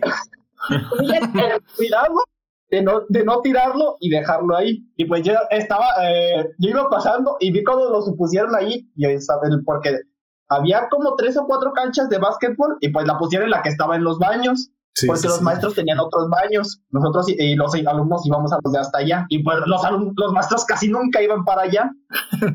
los maestros, jaja, no mames, ese güey en la tocó educación física. Con él? Güey, aguántala. Nosotros nos tocó educación física y estábamos en la cancha de fútbol, que lo único que nos separaba de la cancha de básquetbol era como una banqueta de unos 10 centímetros entre la cancha de básquetbol y la de, y la de fútbol y el maestro a lo lejos. ¡Miren ese güey! No, pues qué pedo que qué divertido ese hijo de perro. Qué divertido ese hijo de perro. no, pero es que ya, ya, ya, me había dado cuenta cuando lo subieron, pero ya eh, pasó el rato. Y el, eh, eh, el maestro dijo, miren ese güey está ahí arriba. Y todos los de mi salón voltearon y estaba el morrito ahí arriba llorando porque no se podía. Oye, pero aparte era primero de secundaria, supongo, ¿ah? No, en la primaria. Primero de primaria, güey. o sea, de haber tenido seis años el niño. Sí, tenía como seis años. Pero en ese entonces yo iba en tercero, güey. Aunque, eh, y los que lo habían subido eran de sexto. Y eran de los, los moros que yo había visto más altos de sexto. Pero, ¿cómo lo subieron tanto? O sea, supongo que era una, una canasta un poco más. Hicieron una especie de escalera humana y el vato agarró al morrito, el morrito también era bastante chaparrito, pues el que, y el que lo subió, eh, que subió a la escalera humana de otros morros y él estaba cargando al morrito más chiquito y no ¿Una pirámide? algo así. Listos hijos de puta, güey. O sea, si estás de acuerdo que no, o sea, no es fácil subir a una persona. yo sé que no es fácil. Yo si te estoy diciendo que amarramos a uno a un árbol. Sabemos que no es fácil, pero lo hacemos por el simple hecho de ser. El amor al arte. el amor al arte. El, único, el único que yo sí hice y, me arrepiento, güey, fue la vez que volteamos un bote de basura en un morro y le pusimos una piedra bien pesada encima, güey. No, güey, eso sí lo pudieron haber asfixiado, se pasaron de lanza. Ah, güey. No, el, no, güey. ¿Quién se ha perdido los múltiples pollitos que han muerto así, güey? No, güey, el bote tenía agujeros. Buscamos el que tenía agujeros, güey. El vato podía sobrevivir. Pero no, pero no zurrar, güey. Nosotros no supimos, ni siquiera nosotros supimos cómo subimos la piedra, porque ni entre tres maestros pudieron levantar después la piedra, güey. nosotros éramos puros morrillos de 10 Se sube el bote, ¿no, güey? Y le cae encima y lo mata, güey. No, no pensaron muy bien ese plan, güey. no, no, por eso estoy diciendo, a la fecha me arrepiento, güey. Porque no lo pudieron sacar y a los maestros no se les ocurrió llamar a los bomberos ni nada de eso. El morrillo pasó todo un día entero allí. No, güey, no puede ser. Oigan, ¿y por qué no ha llegado mi hijo de la escuela? Eh, pues señora, ¿cómo le explicamos? bueno, para que no, ¿No tiene más hijos. Voy a hacer otro. Su hijo está en el bote, señora. ¿Qué hizo? Está literalmente en el bote de basura. Está el bote. No, sé, no, ni siquiera sé cómo le hizo, pero el morrillo eh, llevaba su mochila y no sé, supongo que ahí tenía comida y el morrillo sobrevivió ahí. El pedo pues es que se cagó, estuvo chillando. pues sí, te estoy diciendo. Ah. Pobrecito, güey. Eh, yo sí me arrepiento honestamente de eso, pero eso lo hicimos entre todos los de mi salón, todos los vatos de mi salón nos juntamos. ¿Y cuántos años tenía ese, ese morrito, güey? Era de nuestro, no era de nuestro salón, pero era de nuestro mismo grado. Yo creo que iba como cuarto, así de que pues aún así, para un niño de esa edad, ha sido bastante traumático. Nosotros lo único así que, que hicimos con basura fue darle una torta a uno de la basura. Eso sí, ese es un clásico. ¿Una torta? Es que nosotros nos arrepentimos, güey. Sí, porque ya estaba tirado dentro del bote, se la dimos. como vimos que ya no pueden quitar después la piedra, güey, todos entramos en pánico así como de, si no lo pueden quitar los maestros, como nosotros la pusimos. Y cuando se fueron los maestros, nosotros tratamos de quitar la piedra y, después ya tampoco lo. Pero es que, güey, hasta la fecha no, no, encuentro explicación. ¿Cómo fue que pusimos la puta piedra? Yo, yo creo que los profesores no la quisieron quitar, güey. Si la quitamos, no, no, no, me divierta este pedo. Déjame ver qué hacen los monos. Ponles una lección, vamos a, a, ver si se arrepienten y vienen a tratar de quitar. Más bien les metieron una lección. Porque tú crees que tres adultos no pueden mover una piedra. a menos que los tres tengan problemas lumbares, güey. Y no puedan. eso, eso, también era una probabilidad, porque la mayoría de mis maestros eran bastante mayores, güey. De 50 para arriba, casi todos. Ah, bueno, tres viejitos a lo mejor sí está difícil, amigo. Así no te voy a decir que no. es un dato que olvidé decir, pero sí. Pero, pues de todos modos, eh, ya cuando lo sacamos, entre todos juntamos dinero y le dimos unos 500 baros a ese morro. Eh, güey, sobreviviste a estar dentro de un bote. el reto, güey. Ay, no, 24 horas en un bote challenge. Pues bueno, le dimos su 500 al, al morrillo pero ya desde entonces este los de otros salones nos veían feos. pues sí, canijo. Pues los patos que encierran en el bote. no te juntes con ellos. de hecho, cuando hacían como mini torneos de fútbol, hay veces que preferían algunos salirse. No sé si por miedo que les hiciéramos algo o no sé. O jugaban así tan cabroncísimamente para sacarnos luego, luego o simplemente no jugaban contra nosotros. Pues güey, pues que eran delincuentes o qué, cabrón. sí. Todos lo fuimos, güey. Ah, bueno, tú no, tú fuiste a privada, no te creas, ¿no? no creas, también hay delincuencia, pero hay, delincuencia fifi ahí. Hay más, güey. Hay más, de hecho. nuestra delincuencia es caótica y es delincuencia organizada de otras maneras. Y no sé porque lo vi con mis ojos. En en sí, estamos organizados. sí, güey. Pinches. Yo acá yo solo troné todas las, las lámparas de, de la secundaria.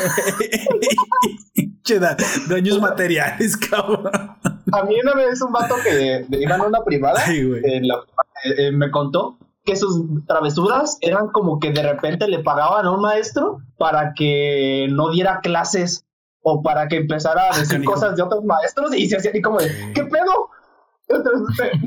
son pendejadas súper caóticas y estos güeyes con dinero le pagaban a los maestros para que los hiciesen. ¿Y pero qué clase de, privada era, güey? Debería ser una privada muy de muy alto nivel, güey. Mi privada no era así. pero primero la que habían ido ellos, güey. Ahorita eh, no, sé, no me acuerdo. Pero ellos le pagaron a los maestros para que los maestros hicieran las pendejadas. Vaya. Vaya. Era el escenario. que pagar. Exactamente, ¿no? Esa es la pregunta. ¿Qué tanto? Sí. Pues bueno, este se ve muy bien la, la, la animación. De hecho, es, es increíblemente buena.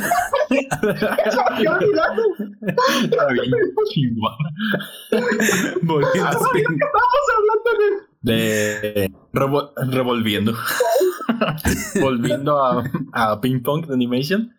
Así eh, Sí, tiene, tiene una animación muy fluida y pues muy con mucha acción, incluso en sus escenas tranquilas, puedo decirlo. No es como se siente todo se siente vivo ahí, ve la, sus partidos de, de la pelota, las emociones que tienen, cómo reflexionan los personajes. Sí, exactamente. Hay uno, ah, hay uno incluso que, que, después de perder en, uno de las, en una de las competencias deciden en, suicidarse. ¿What? Y ¿En serio? Pues que todo, Sí, todo lo que se había dedicado hasta ese momento era al ping pong y según él era bastante bueno, pero cuando le toca enfrentarse con uno de los personajes principales eh, contra Peco, pues Peco le gana. Entonces, pues se desanima tanto que dice, pues, ¿y ahora qué hago? Nunca he hecho nada más que jugar ping pong y este muchacho me derrotó. y eh, mientras va reflexionando por varios lugares, eh, en un punto, pues piensa suicidarse y ya después, ah, spoiler supongo, lo vemos, pero aún sigue reflexionando de qué hacer en su vida y de qué y de... Oh, ok, ok, pero no, no lo hizo, o sea, no, no llegó a ese extremo. Y hasta el final ah, de la serie vemos que, que, ha reflexionado de todo eso y pues retoma su camino ninja. No les diré cuál es, pero... Este, bueno, ahora será entrenador de ping pong. Comentarista, pues, güey. mira, yo veo eh, en Ping Pong de Animation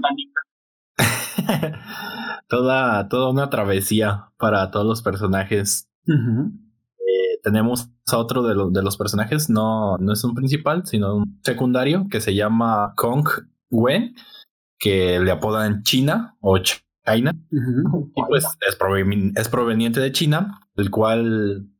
Vaya, que inesperado. Sí, quién esperaba. Cuando van a van Peco y Smile a la otra preparatoria, porque saben que viene este chico de intercambio al club de ping pong de su preparatoria rival y deciden ver, ver si está entrenando o cómo juega y todo esto. Peco, en su arrogancia, juega contra China cuando China quería jugar con, contra Smile ah, y pues le, le, ponen la arrastrada de su vida a Peco y de ahí empieza, empiezan dos caminos para los protagonistas, para Peco el de la depresión. Ajá, el derrotado, básicamente. Ajá, y para Smile el de la superación. Hasta que nuevamente esos dos caminos, al haberse separado, sí. llegan al mismo punto. En el Hay una clase de rivalidad entre ellos. Chocar tienen alguna clase de como amor-odio, o sea, aliados rivales, ¿eso es lo que los hace crecer mutuamente? No, cada uno, cada uno crece en su, en su persona. O sea, Smile vive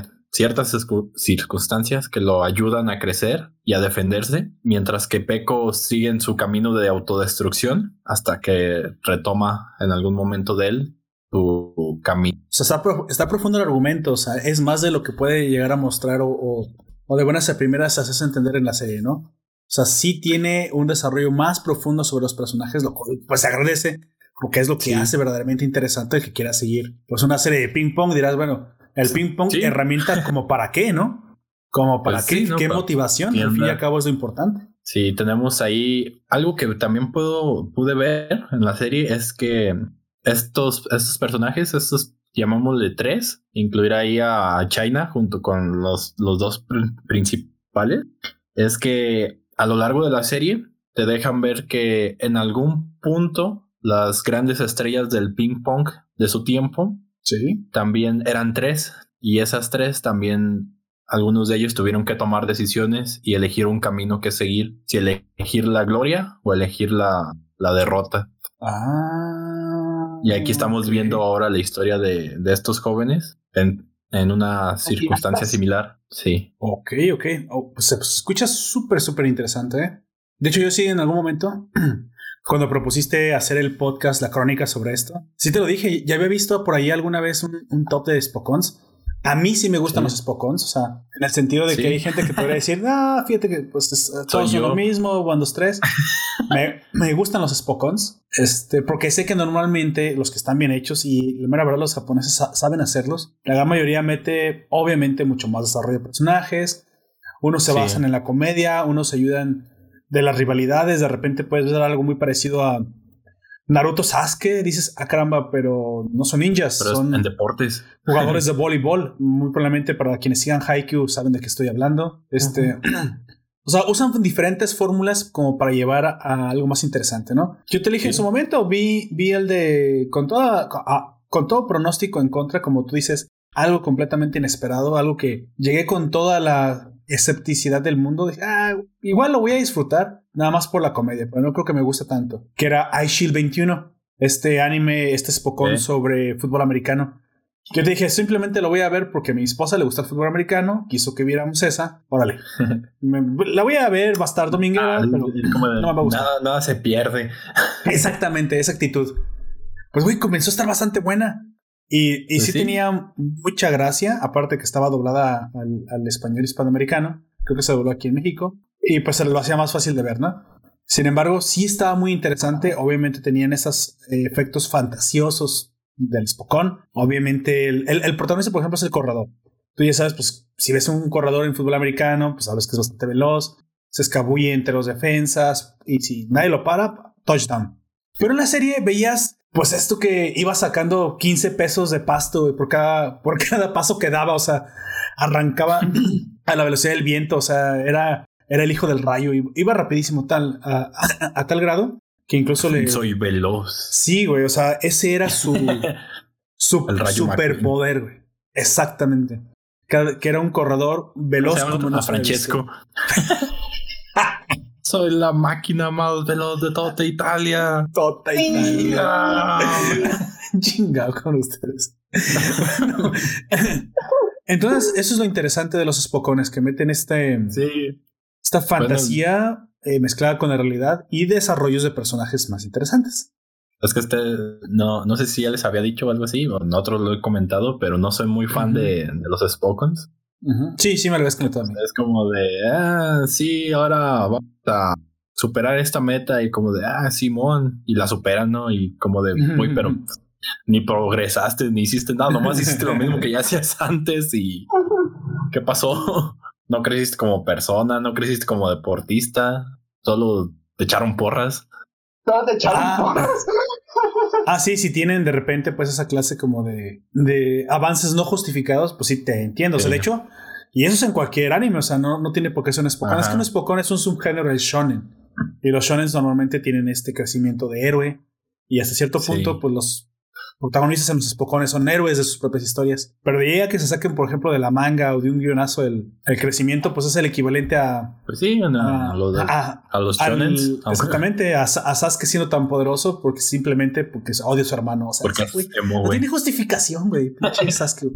Pero bueno, el pinche odio que hate que me cae, ¿no? Pero. El, este pues parece ser que sí tiene una buena justificación. Ajá. Bueno, en estos hay, hay, progreso. ¿qué, ¿Por qué recomendaría a nuestro oyente este anime? Porque que lo que más le gustó. Porque, espera. Porque lo, que más me, lo que más me gustó ahí fueron los personajes que tiene toda la, la trama que hay, incluso pues sí parecen japoneses. No, o sea, no son hermosos. sí, están un poco realistas los, los, los, ¿eh? realistas. Sí, los vi. Y como te digo, se sienten vivos, naturales, que son personas que sufren, que crecen, que lloran, que se esfuerzan, que sí les cuesta. Y eso es lo que me gustó, lo que más me gustó de ahí. Ya después la, la El personaje principal se parece a Mob Psycho, amigo. ya vi por qué le gusta. eh, no sé cuál de los dos digas, pero. El que tiene peinado de hongo. Y lo sostiene peinado. Ah, de hecho, el, personaje que más me gusta de ahí es, el, es Smile. Smile, ok. Así es. Y pues desde su animación, créanme que pues nada que exigirle. O sea, cumple, de más, satisface incluso. Es una experiencia muy buena de, muy buena de ver, tanto su, desde su opening hasta el ending. ¿Está terminado el, el, lo que hay animado? ¿O se quedó en un continuará? No, o sea, continúa, termina su historia ahí. Ah, ok. En el, onceavo capítulo, en el 10, si mal no recuerdo, termina el torneo. No te dicen qué sucedió, pero en el 11 te dicen qué fue lo que pasa después de ese torneo. Dónde están los protagonistas, qué hicieron y cómo es que siguieron creciendo. Ah, ya. Suena, pues suena bastante interesante. O sea, no está larga. Digamos, no, no dieron más de lo que tenían que hacer y parece ser que incluso bastó 10 capítulos. Y para los que quieran saber, ah, oye, pero dálmele cierre, quiero ver dónde fueron, qué les sucedió. Es este clásico onceavo capítulo que tienen muchos shonens, ¿no? Que es como. Sí.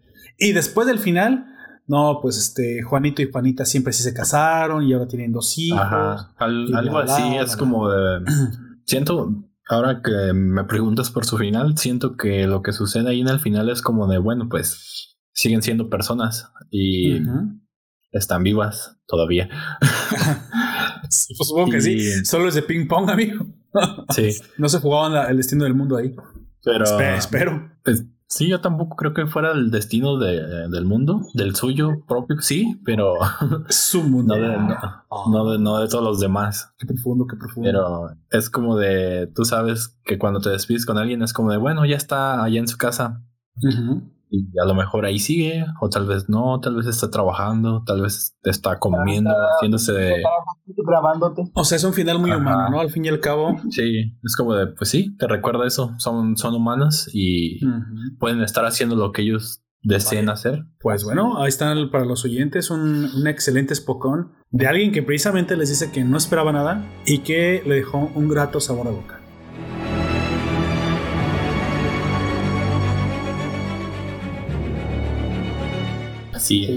Antes pues de que eh, empieces con tu recomendación, Operto, les voy a mandar este un enlace bueno, a, ti para y ya si quieres a que lo vean eh, allá. Este eh, de aquí, que, aquí o allá. A ver, ya, ya, me confundiste. No, lo voy a mandar, lo voy a mandar para que lo vea, para que lo puedan ver ustedes dos. Es como un mapa, un planetoide que digamos algo así, de lo más escuchado en Spotify. Ah. Ah, ok. Ya lo he visto. Sí. Ajá. Pero eso no es lo importante. Lo importante son los comentarios, Ah. El primerito, güey. El planetoide es la O de la palabra los acosta. ¿Qué? ¿Cómo? ¿Qué? A ver, ¿que, repite eso? es que se supone que esos son los más escuchados, ¿no? No, pero es que no te entendí lo que ah, dijiste, amigo. Te hiciste. Se supone. Los acosta, el planetoide, que se manda como los más escuchados, ah, pues es la O de la palabra los acosta, como que si fueran los más escuchados y se me hace bien cagado todo lo que, todos los, ¿cómo se llama? Los comentarios que han estado poniendo ahí. Hay mucho meme, mucho mame. Yo no entendí nada, pero. yo, yo, yo, pensé que tú estabas entendiendo de qué chingos hablaba este vato. ¿A dónde me meto? Métanse, la, métanse al, link que les mandé. ¿En dónde? Parece un podcast. ¿Qué puedo hacer para meterme, amigo? A ti. A ti. Por eso, ahorita, primero vete para que lo veas. Eh, nos mandaste el audio. Ah, ok. Pero es que dime contexto, ¿qué chingados se supone que voy a encontrar ¿Qué tiene que ver esto con lo otro? No, esa es otra cosa que simplemente... Pensé que estabas drogado, güey. Que te hace como muy cagado, güey. Este... Spotify hizo un planetoide en donde se ven más grandes los más escuchados en Spotify. ¿No te ah, que ya lo viste, no? Ah, ya, ya, ya, ya, ya. Ah. Pues la, la gente ha agarrado este mame y agarró el planetoide como si fuera la O de la palabra los acosta para que fuera como el que más, el más escuchado. Y luego también está oh. José José, pero eh, como... pero, en el enlace ese que nos mandaste. Ahí, ahí. Ah, ya vi el de los Acosta. No sé. Lo que se me hace curioso es que mucha gente lo pone así como de noticia seria o cosas como si cosas curiosas. Y el internet se, le, encanta, le encanta tergiversar cualquier término sobre cualquier cosa. El himno nacional, güey. Mexicano. es algo que se me hace muy interesante del internet, güey. Jadir, tienes a enfermo, amigo. Bienvenido al internet. Pues qué chingados, ¿qué esperabas, güey? No, nada de esto, la verdad. Por eso, pues, yo ya escucho gente que dice, no, me habría gustado vivir en otra época, y otros en el futuro, otros en épocas anteriores. No, güey. Este es el momento correcto no, porque eso sí. Esta es la mejor época para estar vivo y lo he dicho muchas, muchas ocasiones, güey. amo, amo, el lugar en el momento en el que vivimos, güey. esta es la mejor época para estar muerto estamos vivo. Este, estamos streameando con un pollo digital, güey. O sea, mientras hacemos un podcast en directo en nuestras casas. Dime quién chingó, que qué rey del pasado podía haber hecho esto, güey. Por más que hubiera querido, por mucho poder que hubiera tenido, no hubiera podido hacer hablar un pollo, güey. Le llamaría magia, güey. y, magia negra aparte, güey. Le llamaría magia y ya estaría haciendo ya estaría en una ojera, güey. Eso sí. Güey, estaba haciendo mi tarea y en uno de los datos que, que estuve recopilando, porque al parecer tengo que recopilar un montón de, de, todas las cosas que suceden alrededor. ¿Y qué pedo con eso? Que, que Giordano Bruno es quemado en la hoguera por defender como, como Copérnico que el sol no gira alrededor de la Tierra. Sí, de hecho, esa fue una de las víctimas del oscurantismo. Sí, fue la iglesia, ¿no? Lo como Giordano Bruno. Sí. Mira, lo que pasa es que no es, no es que te sepas también el, conocimiento, es que, que, también le caigas a la iglesia, güey. Porque... Que también le caigas a la, iglesia y que también le caiga a la iglesia que tú sepas eso. Y de hecho sí, porque el personaje que estoy estudiando, había un papa Pobre vato, Bruno. Cuando, cuando cometió un crimen, ese papa lo, lo, castigó con la muerte y estaba siendo buscado. Entonces él tuvo que esperarse hasta que cambiaran de papa? o se muriera o no sé qué le pasara. Pero con el nuevo papa, el otro papa le iba a dar el perdón, nada más porque le caía bien. Ah, pues ese fue Galileo Galilei, amigo. esa historia. El, el papa que. A Galileo Galilei le pasó, pero no fue el único al que le pasó. Sí, Ah, bueno, de la historia que yo me la sé es que tenía un amigo papa. ¿Cómo se llama? A este, al que hizo el del David Pensante, a, Miguel Ángel. Miguel Ángel. Que decían que era compa del papa, güey, y se había agarrado a putazos con él. Sí, güey. No unos, santos en, varias, en varias ocasiones se agarró a golpes con él. Y para quien no lo sepa, Miguel Ángel era homosexual. Así es. Ah, entonces pues no era muy bien visto. Dominatrix, güey. No, no es que no estuviera bien visto. No se lo agarró putazos, le pedía, pégame más. Es que tú no entendías la, el, el juego premio, güey. pisteaban y se agarraban a golpes. Tú, tú, no te montas arriba de tu compa, güey. no, el pedo, no, este, ellos se pelearon. Este, te lo advierto. Una de las historias que famosas del por cual se pelearon creo que fue cuando estaba pintando la capilla Sixtina. Sí. Este, el Papa le criticó algo que no le gustó a él y Miguel Ángel se. A ver, ven, píntalo tú. píntalo tú, hijo de tu puta madre. Y te agarraron a abrazos. Sí. No, güey. la historia que es como más. No te, no te parece como lo estoy pintando, hijo de tu putísima madre. te voy a pintar, pero unos vergas.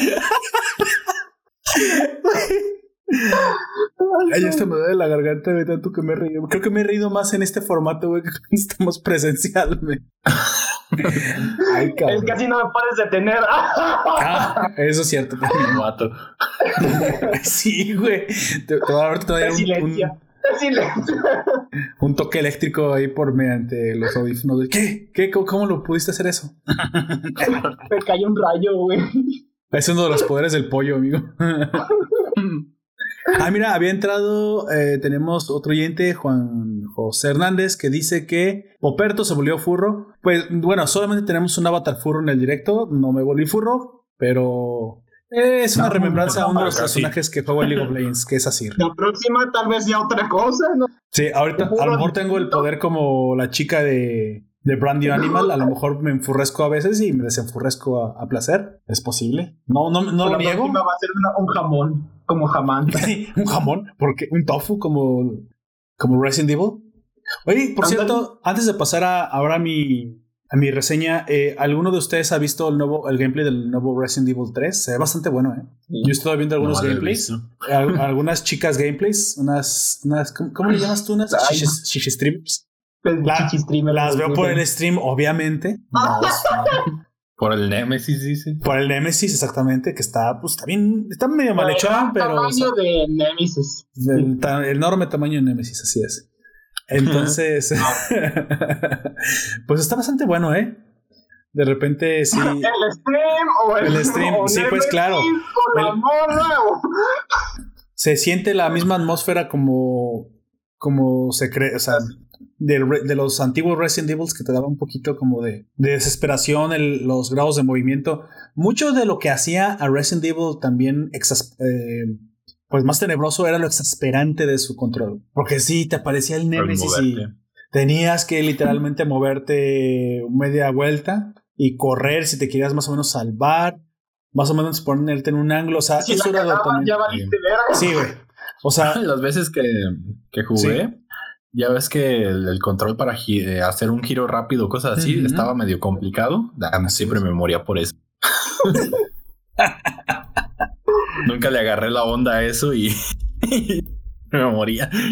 Pues eso es a lo que me refiero. O sea, yo esperaba que con los grados de libertad que ahora se tienen a la hora de moverte, a la hora de, que ya estás este, esperando al Némesis, dije, mmm, tengo que, tengo cierta escepticidad. Quiero ver qué tanto haya em, pues derivado en que la, la, misma experiencia ya no sea tan de miedo, tan una atmósfera Porque mucho de los Resident Evil del 1 al 3, de los primeros, incluso el código Verónica, son esta atmósfera y el control que no te permite cometer errores.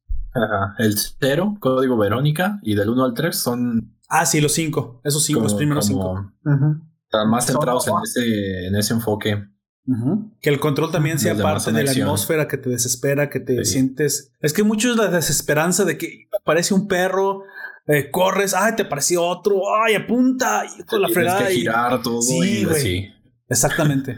Entonces dije, con más grados de libertad, ¿qué tanto se vaya a sentir menos la experiencia? Porque bueno, cuando saltamos al 4 y saltamos al 5, incluso en el 6, yo dije, los, el juego me sigue gustando, güey. Yo no voy a subir al, mame de, no, güey, es que yo no es igual, güey, yo no es clásico el terror. no, no, no es pendejos, güey, los que dicen eso. Son sus propios juegos, tienen su propia mecánica y están situados en su, en su propio contexto. Y, y, sus huevos le dicen que lo cambien, lo van a cambiar. Sí, lo van a cambiar, güey. O sea, no lo juegues entonces, güey. Es algo que me molesta de, de los detractores de. Es que no son seis juegos idénticos. Güey, te aburres. Pues no. Te aburres. De hecho, fue una buena evolución para el 4. Eh. Y los grados de libertad, si quieres esta capacidad ya un poquito más de disparar, pelear, eh, las maromas hacia atrás, pues sí te, sea, te hacía sentir más como un juego de acción. Y aunque de repente sí, te sacaba tus sustos, ya no sentías la desesperación pues del control. Eso Recuerdo que no, no, no sé si es el 5 o el 6, pero me daba risa porque estaba, había sido mordido por zombies y todo esto y la forma de, de ayudarte era pegándote en el pecho. Tranquilo amigo, nomás te mordieron unos cuantos zombies, no pasa nada, yo te ayudo. Déjate pego en el pecho. ¿Y eso de qué me va a ayudar? A convertir en uno. es que es pulmonar la infección. Sí, Te voy a, te voy a por para que se te quite, güey. tenía su campaña en cooperativo, es, es Resident Y cuando te ayudaban, te pegaban así para como reanimarte o ayudarte según el juego. Yo tengo aquí una, pregunta. ¿Les, les gusta más esta nueva Jill o les hubiera gustado que anduviera en faldita? Mm, me da igual. No, no, el anterior sí se veía bien, pero no creo que no, no siento que se vea mal en la ahorita de hoy. Pero ¿para qué cambiar eso? ¿Crees que esta corrección política tenía derecho a meterse con Jill? Que, o sea, entiendo que a lo mejor cuando se hizo el primer Resident Evil 3 era un poco de fanservice el hecho de que anduviera pues así media, media informal, en falda y con straple aparte, porque no nada más era, era falda. Tenía una blusa que era que no tenía pues tirantes, que era, aquí les decimos blusas straple. Strapple, pero no sé cómo se en otros países, pero bueno, era del pecho. Eh, el pecho es lo que le, la detiene, Si estás medio plana, pues se te va hasta abajo, yo creo, supongo, es como una sábana. Pero. No lo sé. Pues también era entendible por el contexto en el que supuestamente ella ya iba, ya traía su ropa casual, ya se iba y pues le cayó toda esta infección y pues a veces no tienes tiempo de cambiarte. Sí. Pero, o sea, para si vas, si haces el remake, ¿por qué meterte con eso? Sí, o sea, no, no estás tratando de también un guiño a los jugadores antiguos para que vuelvan a jugarlo. Y a los nuevos los tratas de traer con otro tipo de tecnologías. Y aparte el peinado, el peinado todo feminazi que trae ahí en el. eso no existía, güey. Porque para el tiempo que estaba, ese no era el tipo de peinado. Pero entiendo que la localización es que lo quieren hacer más, ver más moderno. Bueno, ¿y la ropa? o sea, sí. Gracias. No, de hecho, me gusta el diseño de la nueva Jill, se ve un poquito más, más, más muy masculina, güey. Cuando Jill, pues, estaba ah. bien, estaba bastante femenina. Pero quizás era el, el, no es que es mujer, ¿cómo vamos a ¿Cómo va a tener boobies? ¿Qué chingados? Como mujer, el pato de hule que tengo. Güey, el pato de opinó, güey. El pato de hule ha hablado, güey. Pues yo estoy de acuerdo con el pato de hule. Lo que dijo, eh, eh, la elocuencia de ese pato de hule, güey, sin... Sublime. Sublime, así es. Yo también estoy de acuerdo. bueno, esa era nomás una pregunta que tenía precisamente por lo que había visto, que a mí no me pareció que cambiaban pues el, diseño que es, creo que no le suma y por lo tanto no creo que haya sido necesario cambiarlo. Sé que por ahí sacas el traje clásico y ya después puedes andar así, pero siento que el mensaje que tratan de dar es como que, mira, esto es lo, lo decente, el otro no era decente. pues no. Este... No me parece que... me estás diciendo cómo me viste. Exactamente. Dictadura de la opinión, güey. No, no te suena como que eso ya lo hemos visto antes. Pero bueno. En, eh, en 1986. o en 1917, cuando mataron a los romanos. Pero bueno. Creo que se refiere a. Que te digan cómo pensar, cómo vestirte o qué hacer, no me, no, no gracias. A mí no me interesa. Y me molesta que se metan con los detalles de los, de los videojuegos que me gustan. Pero bueno, esa es mi opinión y ahí la dejo sobre la mesa. Ok, avanzamos. Ah, a mí simplemente me da igual. Es un rediseño. muchas veces pasan esas cosas cuando rehacen un juego. Sí, no digo que no, pero aquí la cuestión es que tú y yo sabemos por qué el rediseño es como es. O sea, no. Entonces le hubieras puesto una armadura a Cloud en el. Pero de hecho. Oye, sí, había puesto a Cloud en el remake, la que tiene en el. En el, en el güey, yo hubiera hecho a Cloud, a Cloud mujer porque es un hombre, güey. Eso es muy heteropatriarcal. Que eso no puede ser, sí, güey. No. O sea, ¿qué te, qué te sucede? Así es. ¿Por qué, ¿Por qué el protagonista es.? Porque uno sí y otro no, güey. No hay demasiados hombres ya, güey, haciendo protagonistas. Me parece que necesitamos más mujeres protagonistas que blandan espadas y que, y que rescaten otras mujeres, güey. Porque lo natural es que las mujeres sean lesbianas y que no quieran hombres, güey. Eso no es natural. sí. Bueno, este, pinches enfermedades millennials. millennials. Sí. ¿Crees que ahora que están encerrados en sus casas comiencen a, a, volver a o a retornar al, sentimiento biológico de que a pensar las cosas, güey? No, ¿Qué es pensar, perdón? che, güey. Pensar es no ponerle una, una... Dijo Jack mientras se metía uno contra cinco en, en una teamfight. Amigo, para de hacer eso. Cabrón, no, pues. Si sigues haciendo eso, no vas a subir de bronce. Mira, mira, mira cero dónde está, güey, por hacer eso. Diez pinches cinco años ya jugando esa madre, Y no sube nada más por meterse de uno contra cinco. de bronce y no puedo, y no puedo salir de ahí ya no. Güey, cinco bronces bien organizados le pueden ganar incluso a los oros. ¿Que no te lo enseñó Senseiya? ahí vivo, dice, ahí tengo una... Me conseguí un terrenito y hice una casita. en el bronce. Ay, cabrón.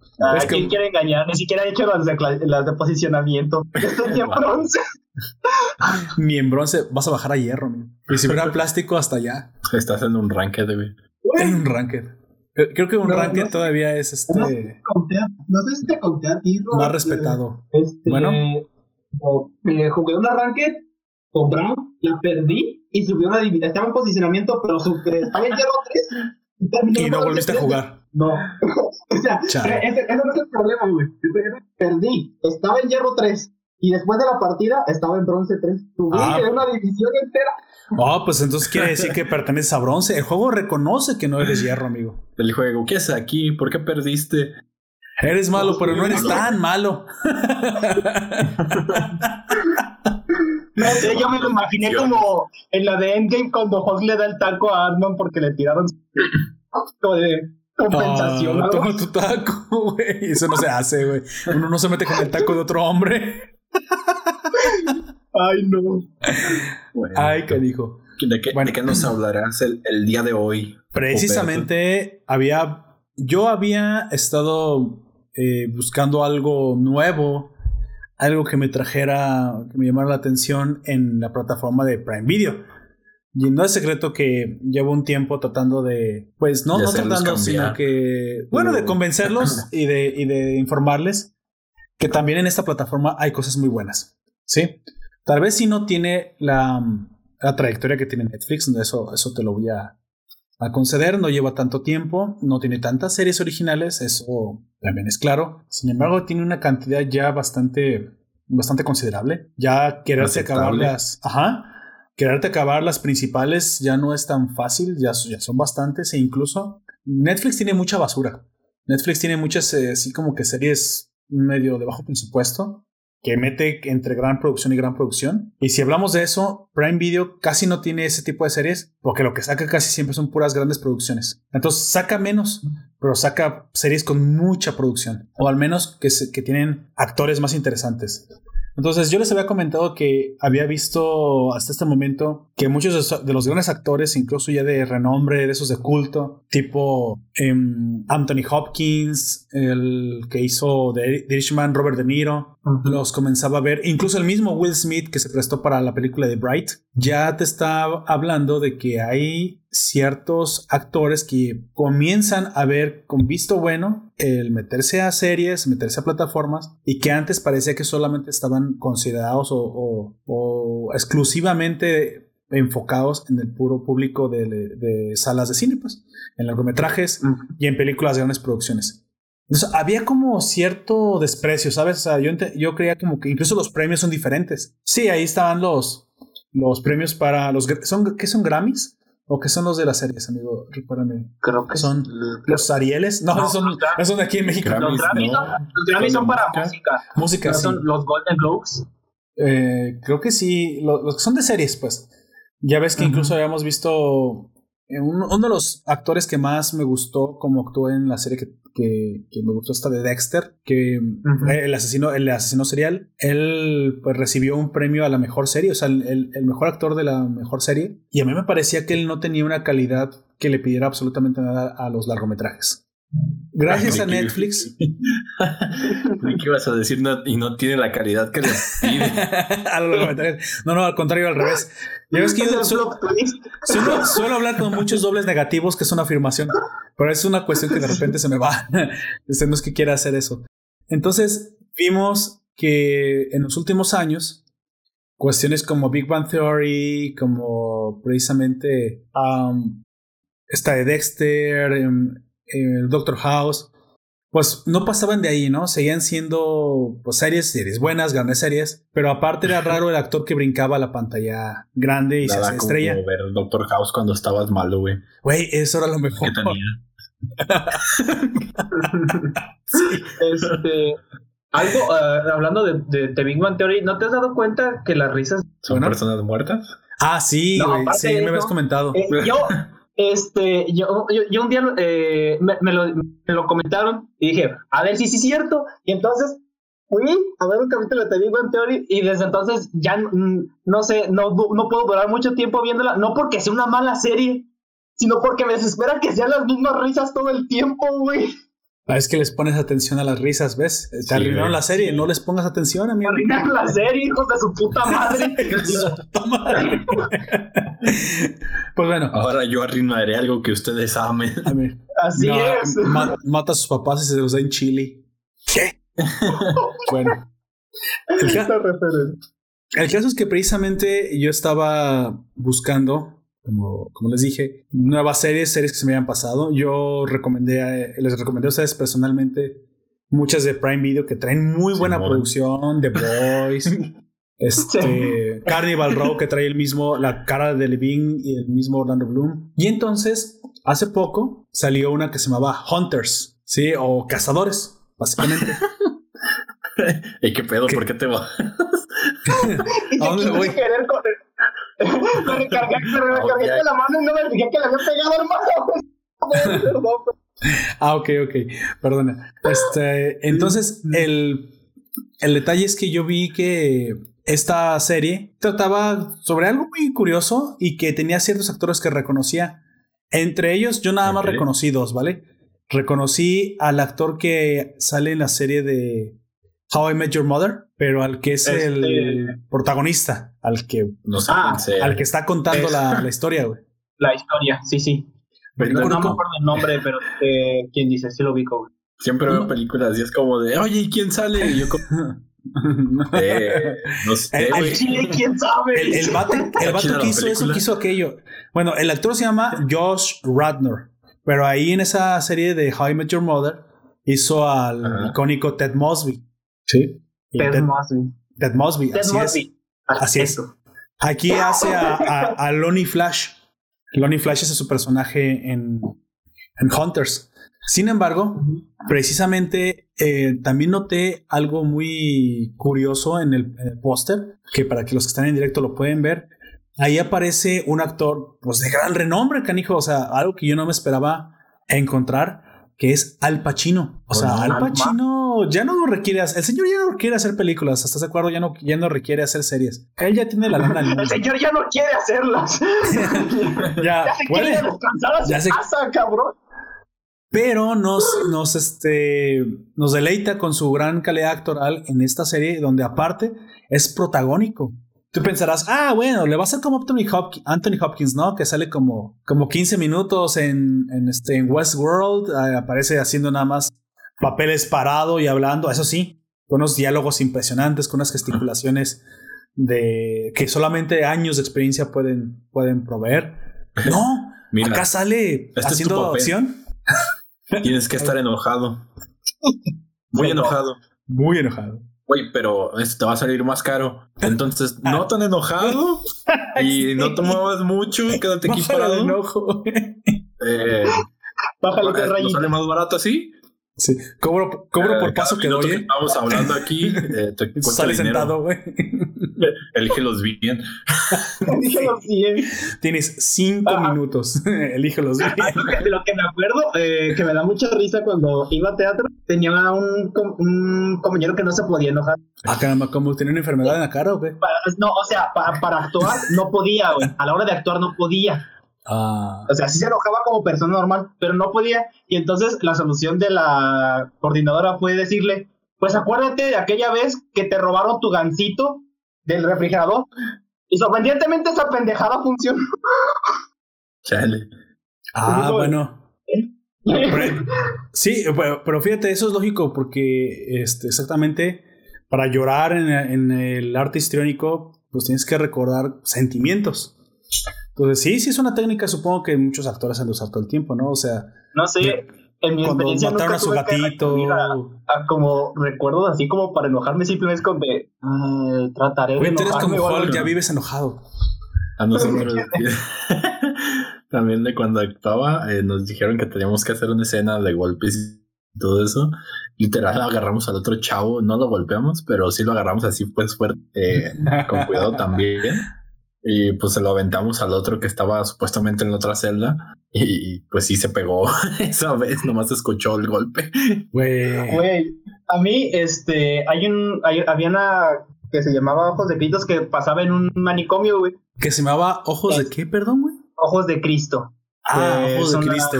qué bueno que escuché, que escuché bien eso este, una cosa una referencia a un, a un poema de Julio creo, no me acuerdo, no me acuerdo del, del que hizo el poema.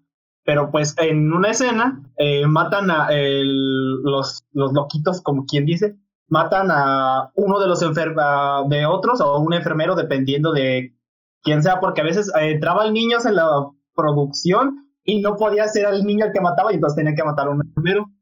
y cuando, este, por ejemplo, a algún, eh, le tocó a un compañero que ustedes conocen que se llama Lichte, una vez le tocó ser al que lo mataban, pero no sé qué. No, no el, chiste es que lo avientas del escenario y pues él cae abajo de la escenario, es como si lo aventaran por una ventana, es lo que pasa. Y pues lo avientas ah, del escenario y él cae ahí pues este, fuera del escenario. Los después bajan para verlo y a Carlos le explica, le explicamos muchas veces, este, cómo, oh, no, acabas de poner en peligro su vida, amigo, para revelar su identidad. Supongamos que no pasó. le explicamos muchas veces cómo hacerla. Este, y a la, eh, pues le salió bien en los ensayos.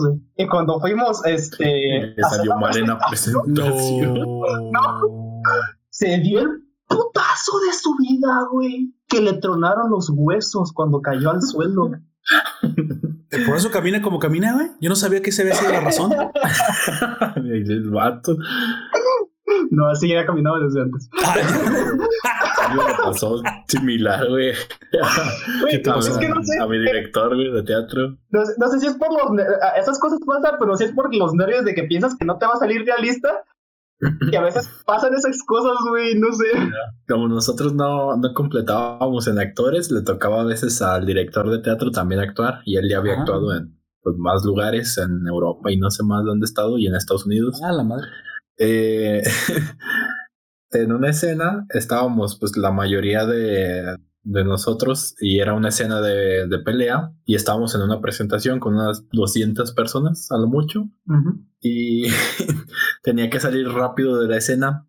Y haz de cuenta que el escenario pues estaba altito y para bajar tenía una, tenía una escalera de metal pero la puerta para bajar quedaba pues a nivel del suelo. Entonces como las escaleras son escaleras tan más altas eh, quedaba tu cabeza así fácilmente en el marco de la puerta, el marco era de metal.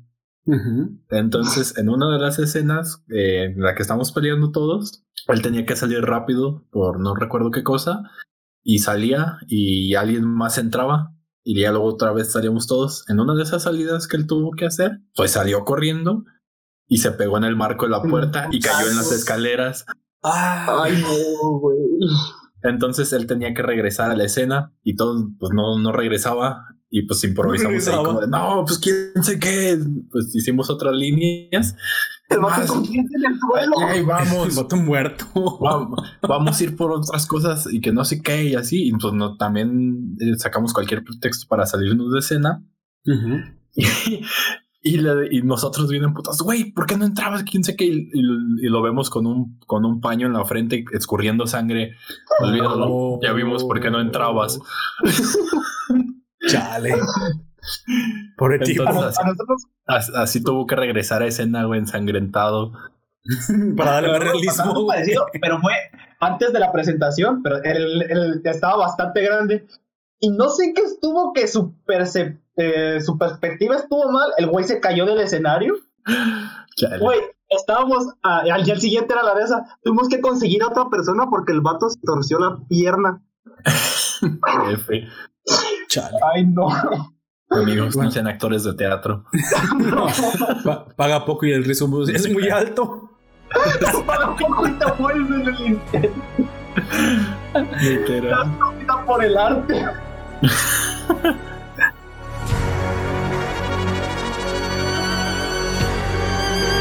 Bueno, entonces, continúo. A, mí lo que me impresionó de, del problema. Fíjate que a mí me pasó algo muy curioso con, con Hunters. Digo ex Hunters de repente, pero no es ex Hunters, es Hunters nada más. Porque la serie tiene una X en su portada.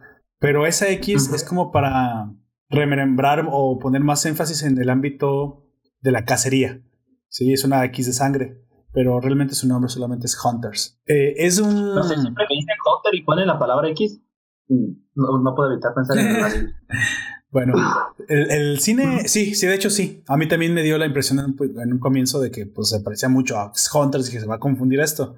Y si tú lo buscas, tienes que ponerle Amazon Hunters, sino lo más, lo más probable es que te va a salir primero X Hunters de, de búsqueda. De hecho, precisamente eh, ese género policiaco, básicamente es, es, como se está clasificada porque tiene mucho, mucha acción, muchas muertes. No son tan... Mucho balazo. Mucho balazo, así es. Tiene, eh, no es tan explícita las muertes, pero sí se basa en, en, en, acabar con personas. O sea, es una cacería literalmente de personas. Eh, específicamente, los protagonistas cazan nazis, ¿sí?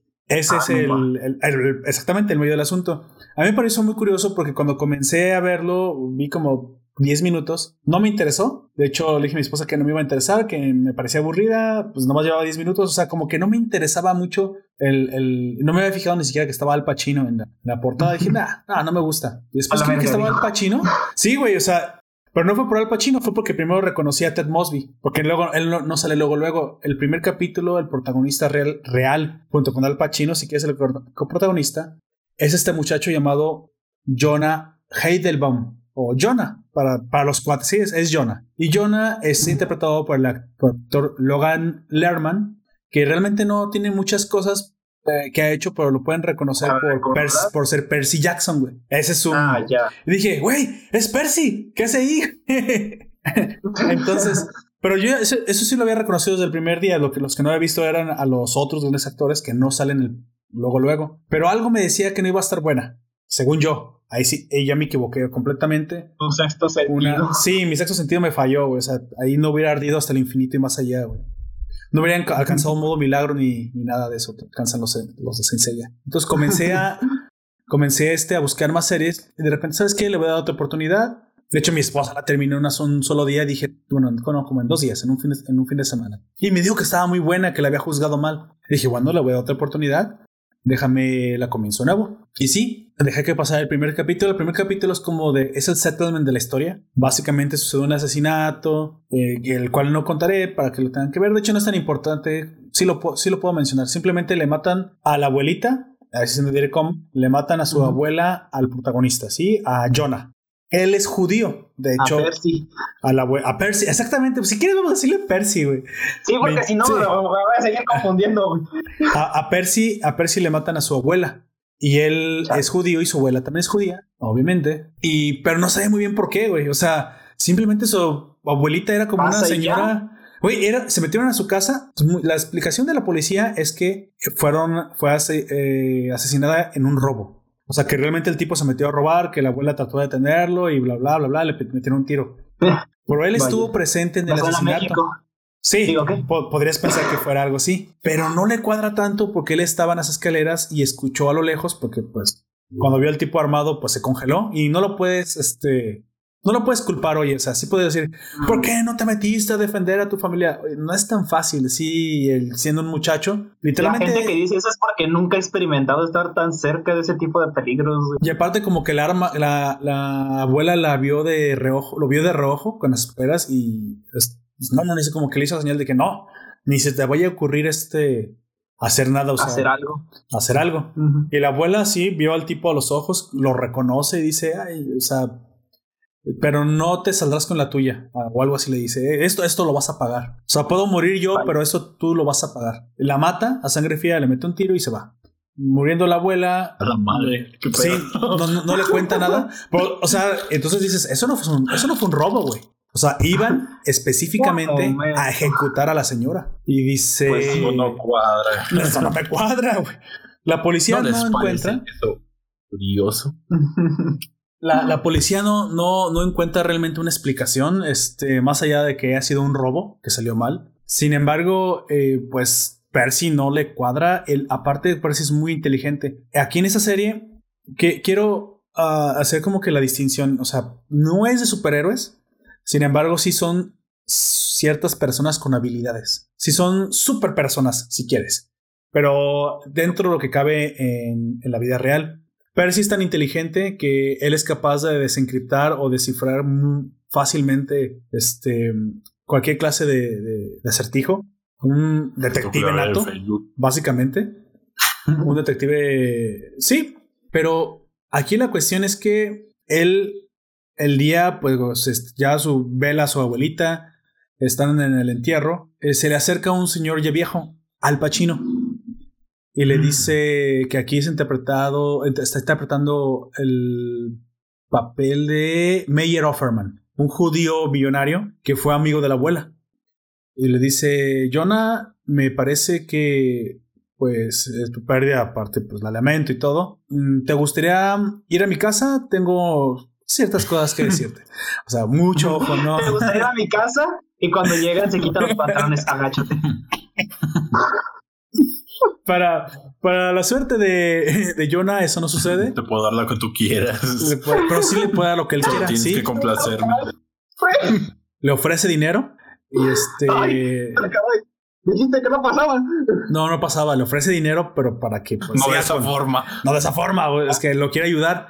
Dice, ¿por qué me quieres ayudar? Bueno, es que yo era muy amigo de tu abuela y bla, bla, bla, bla, bla. O sea, nos quería muy bien en la comunidad. Era una gran, una gran mujer.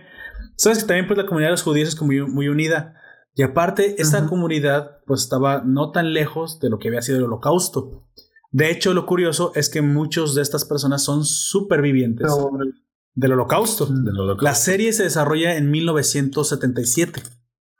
No, es, en, no años Sí, más o menos. así es, más o menos. Sin embargo, pues obviamente los supervivientes de los campos de concentración, sobre todo de Auschwitz, Alemania, digo Auschwitz, Auschwitz era Polonia, ¿no? Auschwitz era Polonia. Auschwitz. O Auschwitz también le pueden pronunciar. Bueno, como tú le quieras pronunciar, pero ese campo de concentración tan famoso y tan, tan infame a la vez. E, estos son supervivientes ahí. El mismo Meyer Offerman, o sea, el, el, señor interpretado por Al Pacino, él también es un superviviente. Y le dice, oye, fíjate que pues cualquier cosa que necesites, un empleo o eh, dinero, dime y trato de ayudarte, tengo contactos. Oye, me sigue sonando cada vez peor esto de... Pero es que más, es más como un abuelito. En ese sentido. Ah, Auschwitz, así. Auschwitz, así es. Es como un abuelito. Dice, ¿sabes qué? Yo me gustaría hacerme cargo de ti ahora que tu abuela no está. Cualquier cosa que me, que me puedas pedir y pues estamos para apoyarte. Aquí la cuestión es que salto a este tipo tiene una foto que por las azares del destino ve Jonah. Al Pacino tiene una foto. En esta foto, eh, Jonah reconoce el auto del asesino porque lo único que logró ver fue el auto en el que escapó. Y entonces él se pregunta, ¿por qué usted tiene una foto del asesino de mi abuela? Porque soy bárbaro, Porque soy bárbaro, exactamente. Y era, bárbaro. porque soy bárbaro. Para no hacer, hacerte la larga, lo que termina sucediendo es que descubre, y vea porque no lo puede seguir ocultando, porque este muchacho es muy inteligente, le revela que hay un grupo de cazadores, de hunters literalmente, que son personas, digo, uno está formado por unos supervivientes y otras personas que son nuevas. Entre ellas, eh, la, una de mis personajes favoritas, que es una monja, le llaman la monja sádica, güey. Me encanta esa señora, güey. Es este, sí, es una, pues es literalmente aria, güey. ella es alemana, pero era alemana judía, que cuando sus papás son asesinados, ella era una niña, ella no estuvo en el campo de concentración, sin embargo era muy joven y te imaginarás que aquí tiene aproximadamente 40 años, o sea, ella no se ve vieja, se ve más bien de como de treinta y tantos. Ella incluso es ex agente secreta del MI6 en Gran Bretaña y se cambió el nombre, incluso tiene un nombre ahora cristiano, Harriet se llama, aquí en la serie, aunque su nombre alemán era Rebecca Rosenwolf, no me acuerdo. Los nombres alemanes no son cristianos. no. bueno, lo que pasa es que el, ella revelaba su origen. Entonces, para protegerla, cuando la sacan de Alemania, le ponen otro nombre y, y, otro apellido. Pero la cuestión aquí es que ella todo el tiempo buscaba venganza y por hacer el destino que no me han contado cómo fue que lo encontró, conoce a Al Pacino y, y se vuelve parte de este grupo de, de personas casa, pues, nazis. ¿Quieres dinero? Tienes que hacer ah, algo para mí. Eso sí sucede. él, le ofrece. No sé si ella está por el dinero. De hecho, sí debe de financiarlos de alguna forma porque pues no están trabajando, le están ayudando. Pero él es millonario, así que eso pues no importa. Pero sí, por ejemplo, son ayudados por una negra. Y recuerda que en esta época pues estaba pues muy reciente lo de Incluso no podían votar los negros y ya votaban. Había guetos. Era el clásico de que los hermanos negros contra, contra los racistas blancos, blancos. eran. Ajá. Era todavía la época que estaba lo de Martin Luther King muy presente, Malcolm X, todo esta, este boom de, de, la cultura negra también. De las banderas negras y todo eso. Exactamente, en, en, ese, en ese momento se sitúa. Así es. Y pues literalmente es un cliché, güey. O sea, está muy flaca, pantalones este, acampanados, un, un afro, pero de micrófono. Es un cliché con patas, güey. Pero está muy guapa, güey. La, negra que sacan aquí, la actriz, es muy guapa. Eso sí no te lo voy a negar. Y ella es, es, ella sí está, por alguna razón le ayuda a Meyer y ella sí recibe un sueldo. Y de ese, ese sueldo vive ayudándole. Pero porque para ella es una forma como de hacer la diferencia. Sí. Es como decirte, pues mira, no estoy haciendo proselitismo político pro negros, pero te blancos. voy a ayudar. Ojalá maten a los otros blancos. Exactamente, eso que acaba de decir Gunter, güey. Exacto, pinches blancos aprendaron a los blancos. y entonces dices, bueno, eh, eh, hay muchos, digo, hay muchos personajes muy curiosos sacados literalmente de un cómic, porque creo que eso está basado en un cómic, para lo pintoresco que son sus, sus personajes. Sin embargo, la trama se centra en que precisamente eh, Al Pacino le revela a Jonah pues, que ahora tiene la oportunidad de vengar a su abuela. Y que es el asesino. Que, no, no, no, bueno, eh, pero él sabe quién es. Que el hombre que mató a su abuela es uno de muchos, muchos, muchos más nazis ahora escondidos en el territorio de Estados Unidos. Y que si desea venganza y desea justicia para los 6 millones de judíos muertos durante la época del holocausto, pues ahora puede hacer la diferencia. Sin embargo, pues tiene que mancharse las manos de sangre. Cuestión que también le cuesta a Jonah porque pues recordamos pues que es un muchacho, ¿sí? 16, 17 años tiene y ahora pues se encuentra solo en el mundo y está lleno de rabia, confusión y ahora solo. Sin embargo, pues en este nuevo grupo tan heterogéneo y pintoresco, es su sugar. Güey, y no hay una relación Este, así, cabrón. No importa, lo que digas, como lo planteaste al principio, me suena que es un Sugar Daddy, güey. De hecho, parece más el sugar, el sugar Daddy de la negra. Eso sí podría ser, ¿eh? Ah. De, la monja no, se ve que es refrígida, güey. O sea, se ve. y aparte tiene una cara así como muy alemán, muy frígida. Quizá como. Pero. monja, Sí, güey, es una, pero parece una monja maldita. Eso es lo que me refiero. Pinche monja se ve. No, y es de pocos amigos. En un principio no quiere que él se inmiscuya porque precisamente dicen, no, va, va a arruinar todo. Este. Es un niño, no debería estar este. Él sí tiene razón. Es un niño, sin embargo, pues ya, ya está peludo. No soy cualquier. No es cualquier niño. Y entonces él demuestra su valía utilizando su mente para descifrar ciertas enigmas que no les permitían, por ejemplo, encontrar al siguiente nazi. Él incluso identificó la localización de uno simplemente con algunas pistas que habían recabado este grupo. Miren, si, si juntan esas pistas así, así, así, así, y hacen un poquito de pensamiento críptico, determinarán que la posición es esta. O sea, lo que voy a decir para no, para no dar ningún spoiler, ¿verdad? Descubrió los mensajes secretos del... Oye, es que sí, a, ese grado sí. Él, él, en, en un mes, él lo hizo en 10 minutos. Güey, desencriptó un mensaje oculto en una canción. En una parte del. Dices, güey, o sea se queda. Sí, sí. te estoy diciendo que parece un superpoder, pues, de tan listo que es. El que construyó el código Enigma. Otra vez no. sí, la máquina Enigma. Chingado, tengo que volver a, cambiar la clave de encriptación. Así, así, así de listo, de listo es. Todos tienen alguna habilidad, obviamente. Incluso aquí hay un asiático vietnamita.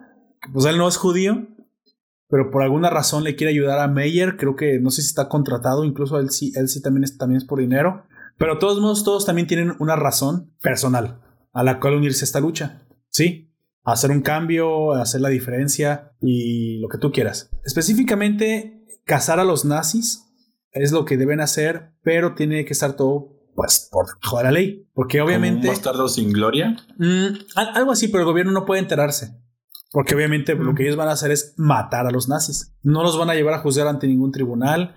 No les van a dar la oportunidad de defenderse frente a, un jurado. No, esos cabrones van a ejecutar y hacer justicia por su propia mano. Justicia entendida como la ejecución del culpable de crímenes de guerra. Incluso para eso también toman mucho, mucho cuidado para, para sí determinar que la persona a la cual van a ejecutar sí es el, el nazi que encontraron porque todos tienen nombres eh, ya americanos, lo cual este, les dificulta un poquito encontrar la identidad del, nazi, pero pues para eso recaban muchas pistas. El alemán. Mi, mi, nombre es Josh. Josh. no, bueno, lo que pasa es que hablan perfecto inglés, Hablan perfecto inglés y ese es el problema. De, de, repente, mira, te voy a decir uno, uno que sí me acuerdo que se llamaba. El nombre americano no me acuerdo, pero sí me acuerdo del nombre alemán. Buscaban a, a, a von Welver, así como una, una pronunciación muy, muy alemana. Pero su nombre en inglés era John Carpenter. O sea, una cosa así que dices. madre, güey no es fácil encontrarlo. era Bruce Wayne, güey. Y pues no, no era fácil encontrarlo. Clark Kent. Y cuando era Monster, Paul Wagner y así varios nombres alemanes, pues este tenían primero que determinar que él era. Y recuerda que después de tantos años, pues también las personas están envejecidas. Los capturan, les hacen preguntas y los torturan hasta que los hacen confesar. Y una vez que confiesan, les tratan de sacar toda la información que pueden y los ejecutan. Y así es como operan Hunters. Porque digo, no es tan, no es tan friendly la historia. Sí comienzas a ver un poquito de, de crueldad incluso de parte de los mismos... De todo.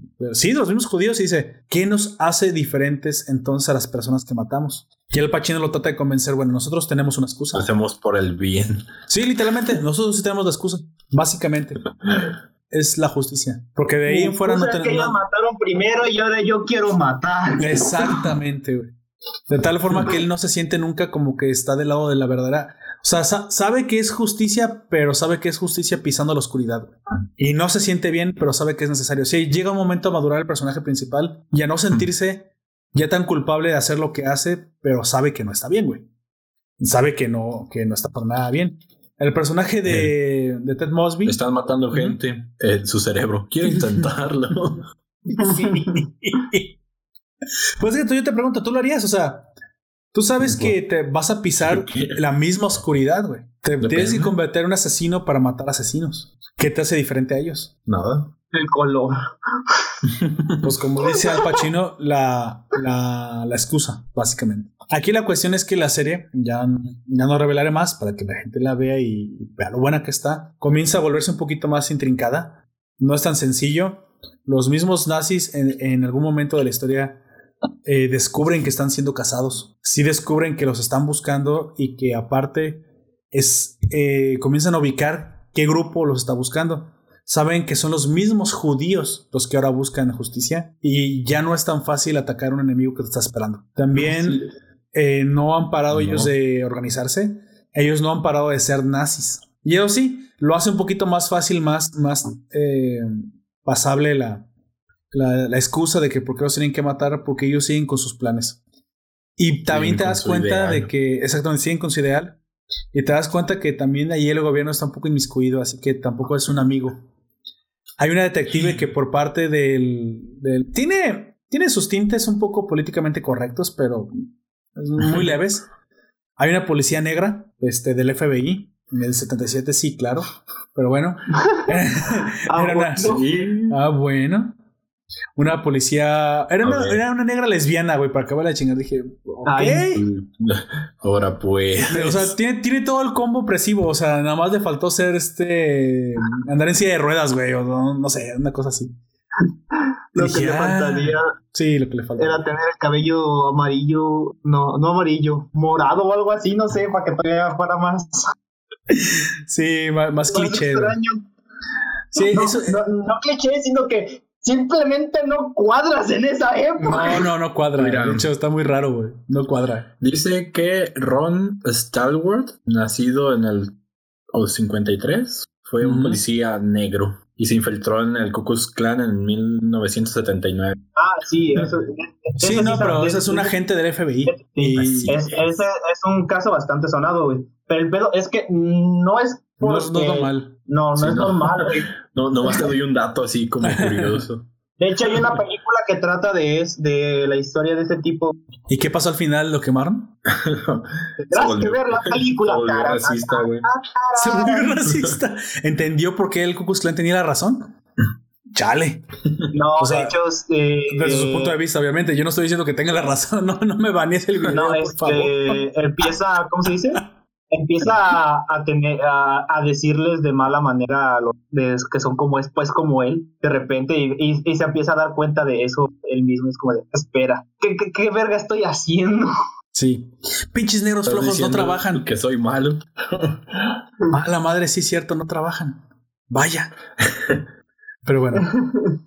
Este no, es cierto es sí trabaja creo. Bueno esa negra al menos sí trabajaba. Entonces esa negra e investiga y se da cuenta en algún momento de todo esto que está sucediendo. Entonces ella se ve en la, en la disyuntiva de que pues estos están haciendo justicia por fuera de la ley y los quiere llevar ante la justicia también. Aquí la cuestión es que luego se da cuenta que su mismo gobierno de Estados Unidos, con la excusa, y mira, es algo que plantearon que yo también dije, tienen parte de razón. Se supone que todos estos nazis los trajeron a Estados Unidos porque si los dejaban en Alemania iban a ser reclutados porque, por la Unión Soviética. Entonces, era dejarlos a la deriva y que los usaran como armas los soviéticos o usarlos ellos primero. Sin embargo, para eso tenían que lavar sus expedientes y pues perdonarles y darles una vida nueva. Hasta cierto punto puedes decir que, pues bueno, si haces el bien y ayudas a un mal mayor, tus pecados, pues no son borrados, pero son redimidos, ¿no? Y en teoría eso fue lo que hizo Estados Unidos. Pero esos nazis, estos, eh, digo, estos eh, judíos, pues no están conformes y saben que el gobierno no hará justicia, así que por eso lo hacen. Pero no solamente eso. Al hacer este, este movimiento, y esto ya sí es completamente ficción, los mismos nazis siguieron con su plan. Dicen, no nos importa que nos hayan cobijado los gringos, de hecho, metieron el error de hora de meternos a su casa, porque ahora nosotros aquí formaremos el cuarto Reich, porque, se, porque aun cuando nos expulsaron de nuestra propia patria, hablando de que los alemanes en Alemania de hoy en día ya no son nazis. Los nazis fueron los que terminaron acabando en Estados Unidos según la serie. Ahora aquí acabaremos con los estadounidenses, les quitaremos su país y nos quedaremos con él. Así que hay que arrasar con la población norteamericana para que también nos consideran unos sucios mestizos. Incluso los blancos norteamericanos, también ellos son racistas con ellos, güey. Le dicen los, a, los americanos. O sea, todo el tiempo como que se fueran estúpidos, güey, los blancos americanos. Sino que ellos también son blancos, pero europeos. Entonces, es una cuestión ya de súper, súper, o sea, tribu. O sea, ya, ya no era el color, güey. Ya, ya es que eres nazi. Aunque lo curioso es que uno de los agentes, de los mejores agentes que tienen, es un nazi americano, nacido en Estados Unidos. Y le llaman del americano todo el tiempo. Aunque al final él prueba su valía y le permiten entrar a su círculo más todos íntimo. Son, todos esos americanos idiotas. Tú no, Así es. Tú no, exactamente. sí, tú, tú sí eres bien nazi. Tú vente para acá. Exactamente. Pero él en un principio también fue discriminado, güey. O sea, está súper súper de nicho ese, ese, esa religión del nazismo. Aquí la cuestión es que el cómo ellos planean acabar con la población norteamericana, que ya incluso ya es una cuestión ya más global, ya no, no solamente es traerlos ante la justicia. En algún momento los hunters, a la cabeza con Al Pacino, tienen que aparte salvar pues el, país, porque ya no solamente es, llevar a la justicia a los, a los criminales de guerra, sino evitar ahora que atenten contra el nuevo, su nuevo hogar, que es Estados Unidos. Entonces, digo, está, está bastante curioso, evoluciona, se siente orgánico también la evolución, no se siente forzada en ningún momento. Y el peligro de los nazis, ya cuando te das cuenta que sí están, ellos también están en alianza, ellos también están en organización. No son nazis separados, en algún momento ellos creían que sí, que simplemente estaban escondidos, el gobierno los escondió, pues ahora están solos y vulnerables, los vamos a matar. Con algunos funciona, pero otros, cuando comienzan a ver que empiezan a ser asesinados, dicen, eso no es, eso no es normal ya van tres o cuatro de nuestros, de nuestros antiguos camaradas muertos. Pero ellos no eran camaradas, eh, se decía de nuestra forma. Entonces alguien nos está cazando y comienzan a cerrar filas. Y ahí se vuelve más una batalla campal frente a frente, con la policía negra en medio, la policía lesbiana negra en medio. O sea, se pone muy interesante, güey. It's been so strong. ¿Eso qué significa, güey? Significa soy tan estúpido. bueno, e-, ese es el punto, güey.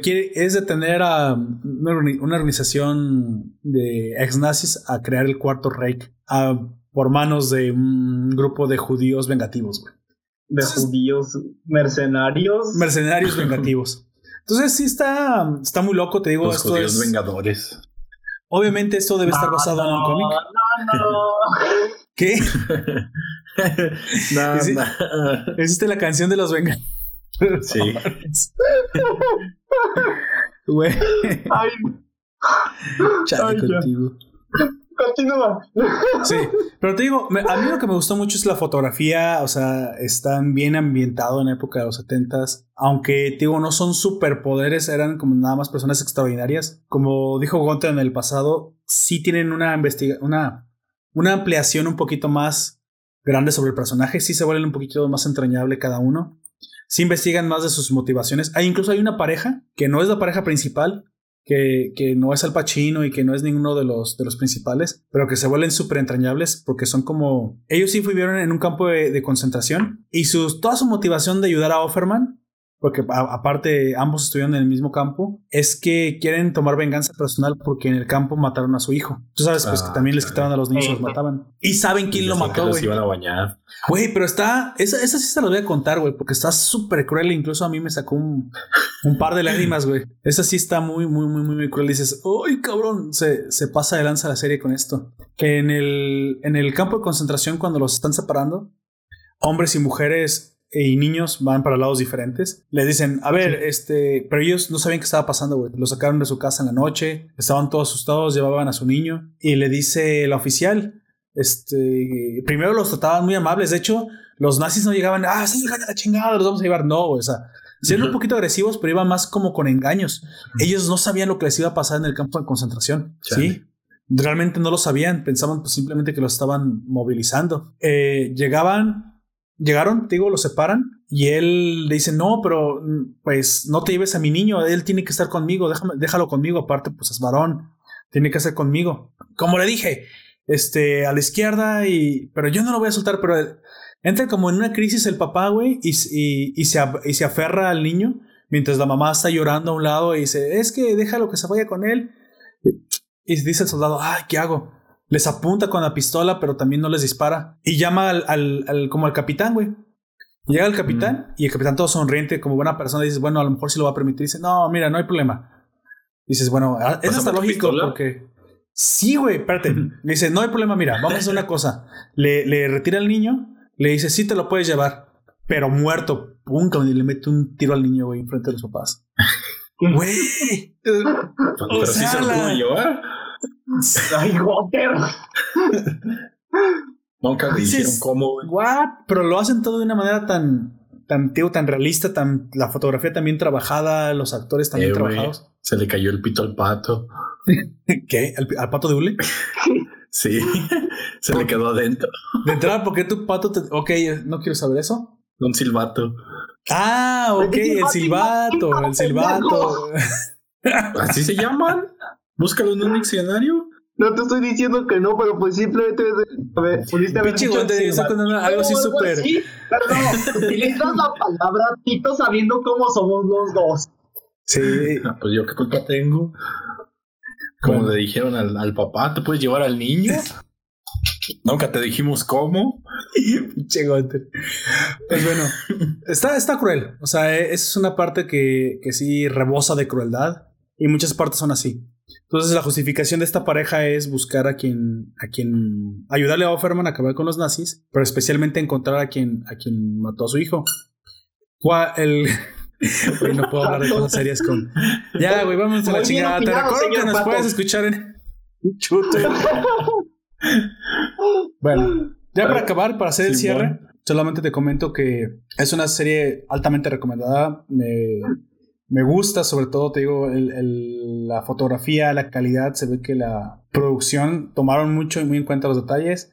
Sí, sacaron estas cosas irrisorias como la negra del FBI. o sea, bueno, está bien. Este, modernidad, hay, hay- hay que ayudar a... Pero para el momento sí tomaron estas comportamientos que por ejemplo tenían los negros en los guetos, que eran muy de, muy de música rap, eh, los afros, todo, o sea, eso sí, hasta eso que históricamente no es tan desacertada. Y la motivación de los nazis pues es interesante y no se la sacan de la manga, o sea, también está bastante bien. De ahí en fuera pues sí tiene su, su activo fantástico, obvio pues porque pues, está basado digo, más, más parece una novela noir de, de, y de acción policial de cómic ya sí está trasladada, pero no llega a la exageración. O sea, es, es muy realista y, y muy disputable en ese sentido. Y bueno, el pato quiere El decir pato algo. Opina. ¿Quiere, opinar algo? A ver, ese le Lo cuenta el siento, es que estoy acomodándolo. Es recomendado el salvato, el salvato, güey. Pues bueno. Amigo, ¿usted tiene algún comentario que le pareció? ¿Le, Pues le no interesaría? ¿Le gustaría ver algo así? A mí eh, se me hace interesante porque, no sé, si, eh, en gen- ah, a mí en general, sobre la Segunda Guerra Mundial me gusta ver muchas historias, pero no siempre, eh, mm, o sea, sí me gusta la historia sobre lo que pasó de verdad, Claro, claro. pero si son como cosas fantásticas y están un poco también estre- estrechamente relacionadas con lo que sí pasó, ¿verdad? Eso me llama todavía más la atención. Ah, bueno, yo creo que Ex Hun- Hunters es una de las series que. Ex Hunters. Hunter x Hunter. Güey, ya lo, ya, no, Ya lo voy a venir. de la- Ya lo voy a ver. Así es. No, la mera verdad, lo que más me gustó, creo que por lo cual recomendaría esta serie es que los actores ah, hacen muy bien su papel. Todos tienen su, su personalidad muy específica. De hecho, se sienten un poco como que no cuadran. Todos tienen, son tan diferentes que dices, bueno, ¿cómo es que se logra, cómo es que logran trabajar en equipo? Y es porque precisamente esta motivación es la que los une a todos. Esta clase de justicia, venganza, cacería contra un enemigo común. De otra forma, sería tan heterogéneo, tan extraño ver un, un equipo tan raro como este. Como mencionaba hace rato Ted Mosby, o el personaje que, que es interpretado aquí, interpretando aquí Johnny Flash. Él es un ex actor de películas medio como indies, medio segundonas, que no ha, no ha logrado hacer que su carrera despegue, pero que también es judío y que por, cuando se enteró de esto, él se une a la cacería y muchas veces utiliza sus dotes actorales histriónicos para también ponerlos al servicio Para de la cacería. seducirlos. Ah, de, hecho, sí es un, de hecho, sí es un mujeriego. Sí lo es, y es un mujeriego exitoso. El que tengo que está súper curioso es el, viet- es el chino que peleó en Vietnam. Pero pues no es vietnamita él, o creo que no, o tal vez sí lo sea, quién sabe, pues parece más bien como El asiático, pues. asiático, no sabes sabe si es japonés, no sabe si es chino. El japocoreano. el, japo chino coreano, vietnamita malayo taiwanés. Entonces, mongol, uh, iraquí, uh, etcétera, etcétera. No iraquí, no, ese es medio diferente, ya no se parece, güey. No, sí es como ojos rasgados. Ah. Este es ojos rasgados. Pero bueno, te digo, por ahí vas, más bien los tiros van que están unidos contra un enemigo en común. Ya sea en forma mercenaria o en forma personal, todos están este, uh, apoyando la misma causa, que es, que es traer justicia. De hecho, el, niño, o Jonah, él suplanta lo que la abuela hacía. La abuela era precisamente esta em, personaje tan planeadora y tan inteligente que ayudaba precisamente a hacer lo que él hace hoy. O sea, él básicamente eh, reemplaza el lugar que, la, que se perdió cuando la abuela murió. Vaya. Y ese es su. hereditario. ese, es su, ese es su viaje del antihéroe, porque pues, obviamente más bien va, va pisando la oscuridad Jonah. Y bueno, eh, si no hay nada más que decir, ¿algún comentario, amigos? El pato tiene algo que decir. A ver, ¿qué tiene que decir el pato? Vaya. no mames, ¿en serio? Interesante. Sí, güey. Yo no lo había pensado de esa forma, pato, pero ahora que lo dices de esa forma, sí tiene algo de sentido. No, no no es algo que uno pensaría de buenas a primeras, fíjate, o sea, eso, es una opinión bastante bien elaborada. Sí, ok. Bueno, no, profunda. Nos quedaremos con eso para la siguiente y, creo que hay que investigarlo un poco más. pues bueno. Invítalo más seguido. Sí, así es.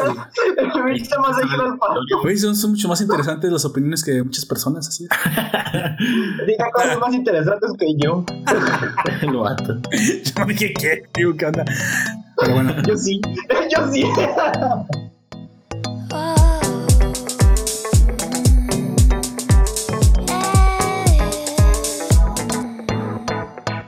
Entonces, el pato, Gunter y Aujak y yo comenzamos a despedirnos. ¿Quién quiere comenzar? Oye, para antes de irnos para la siguiente, ¿qué quedó? ¿Madoka? ¿Ya por fin traeremos Madoka para la siguiente? No sé.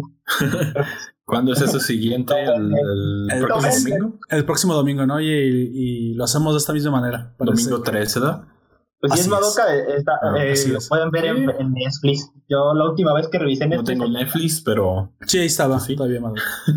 bueno, entonces sí, eh, quedamos entonces para el siguiente podcast en directo. Eh, Madoka Magical Girls, ¿así se llama? Madoka Magical pues, es la primera serie, ¿no?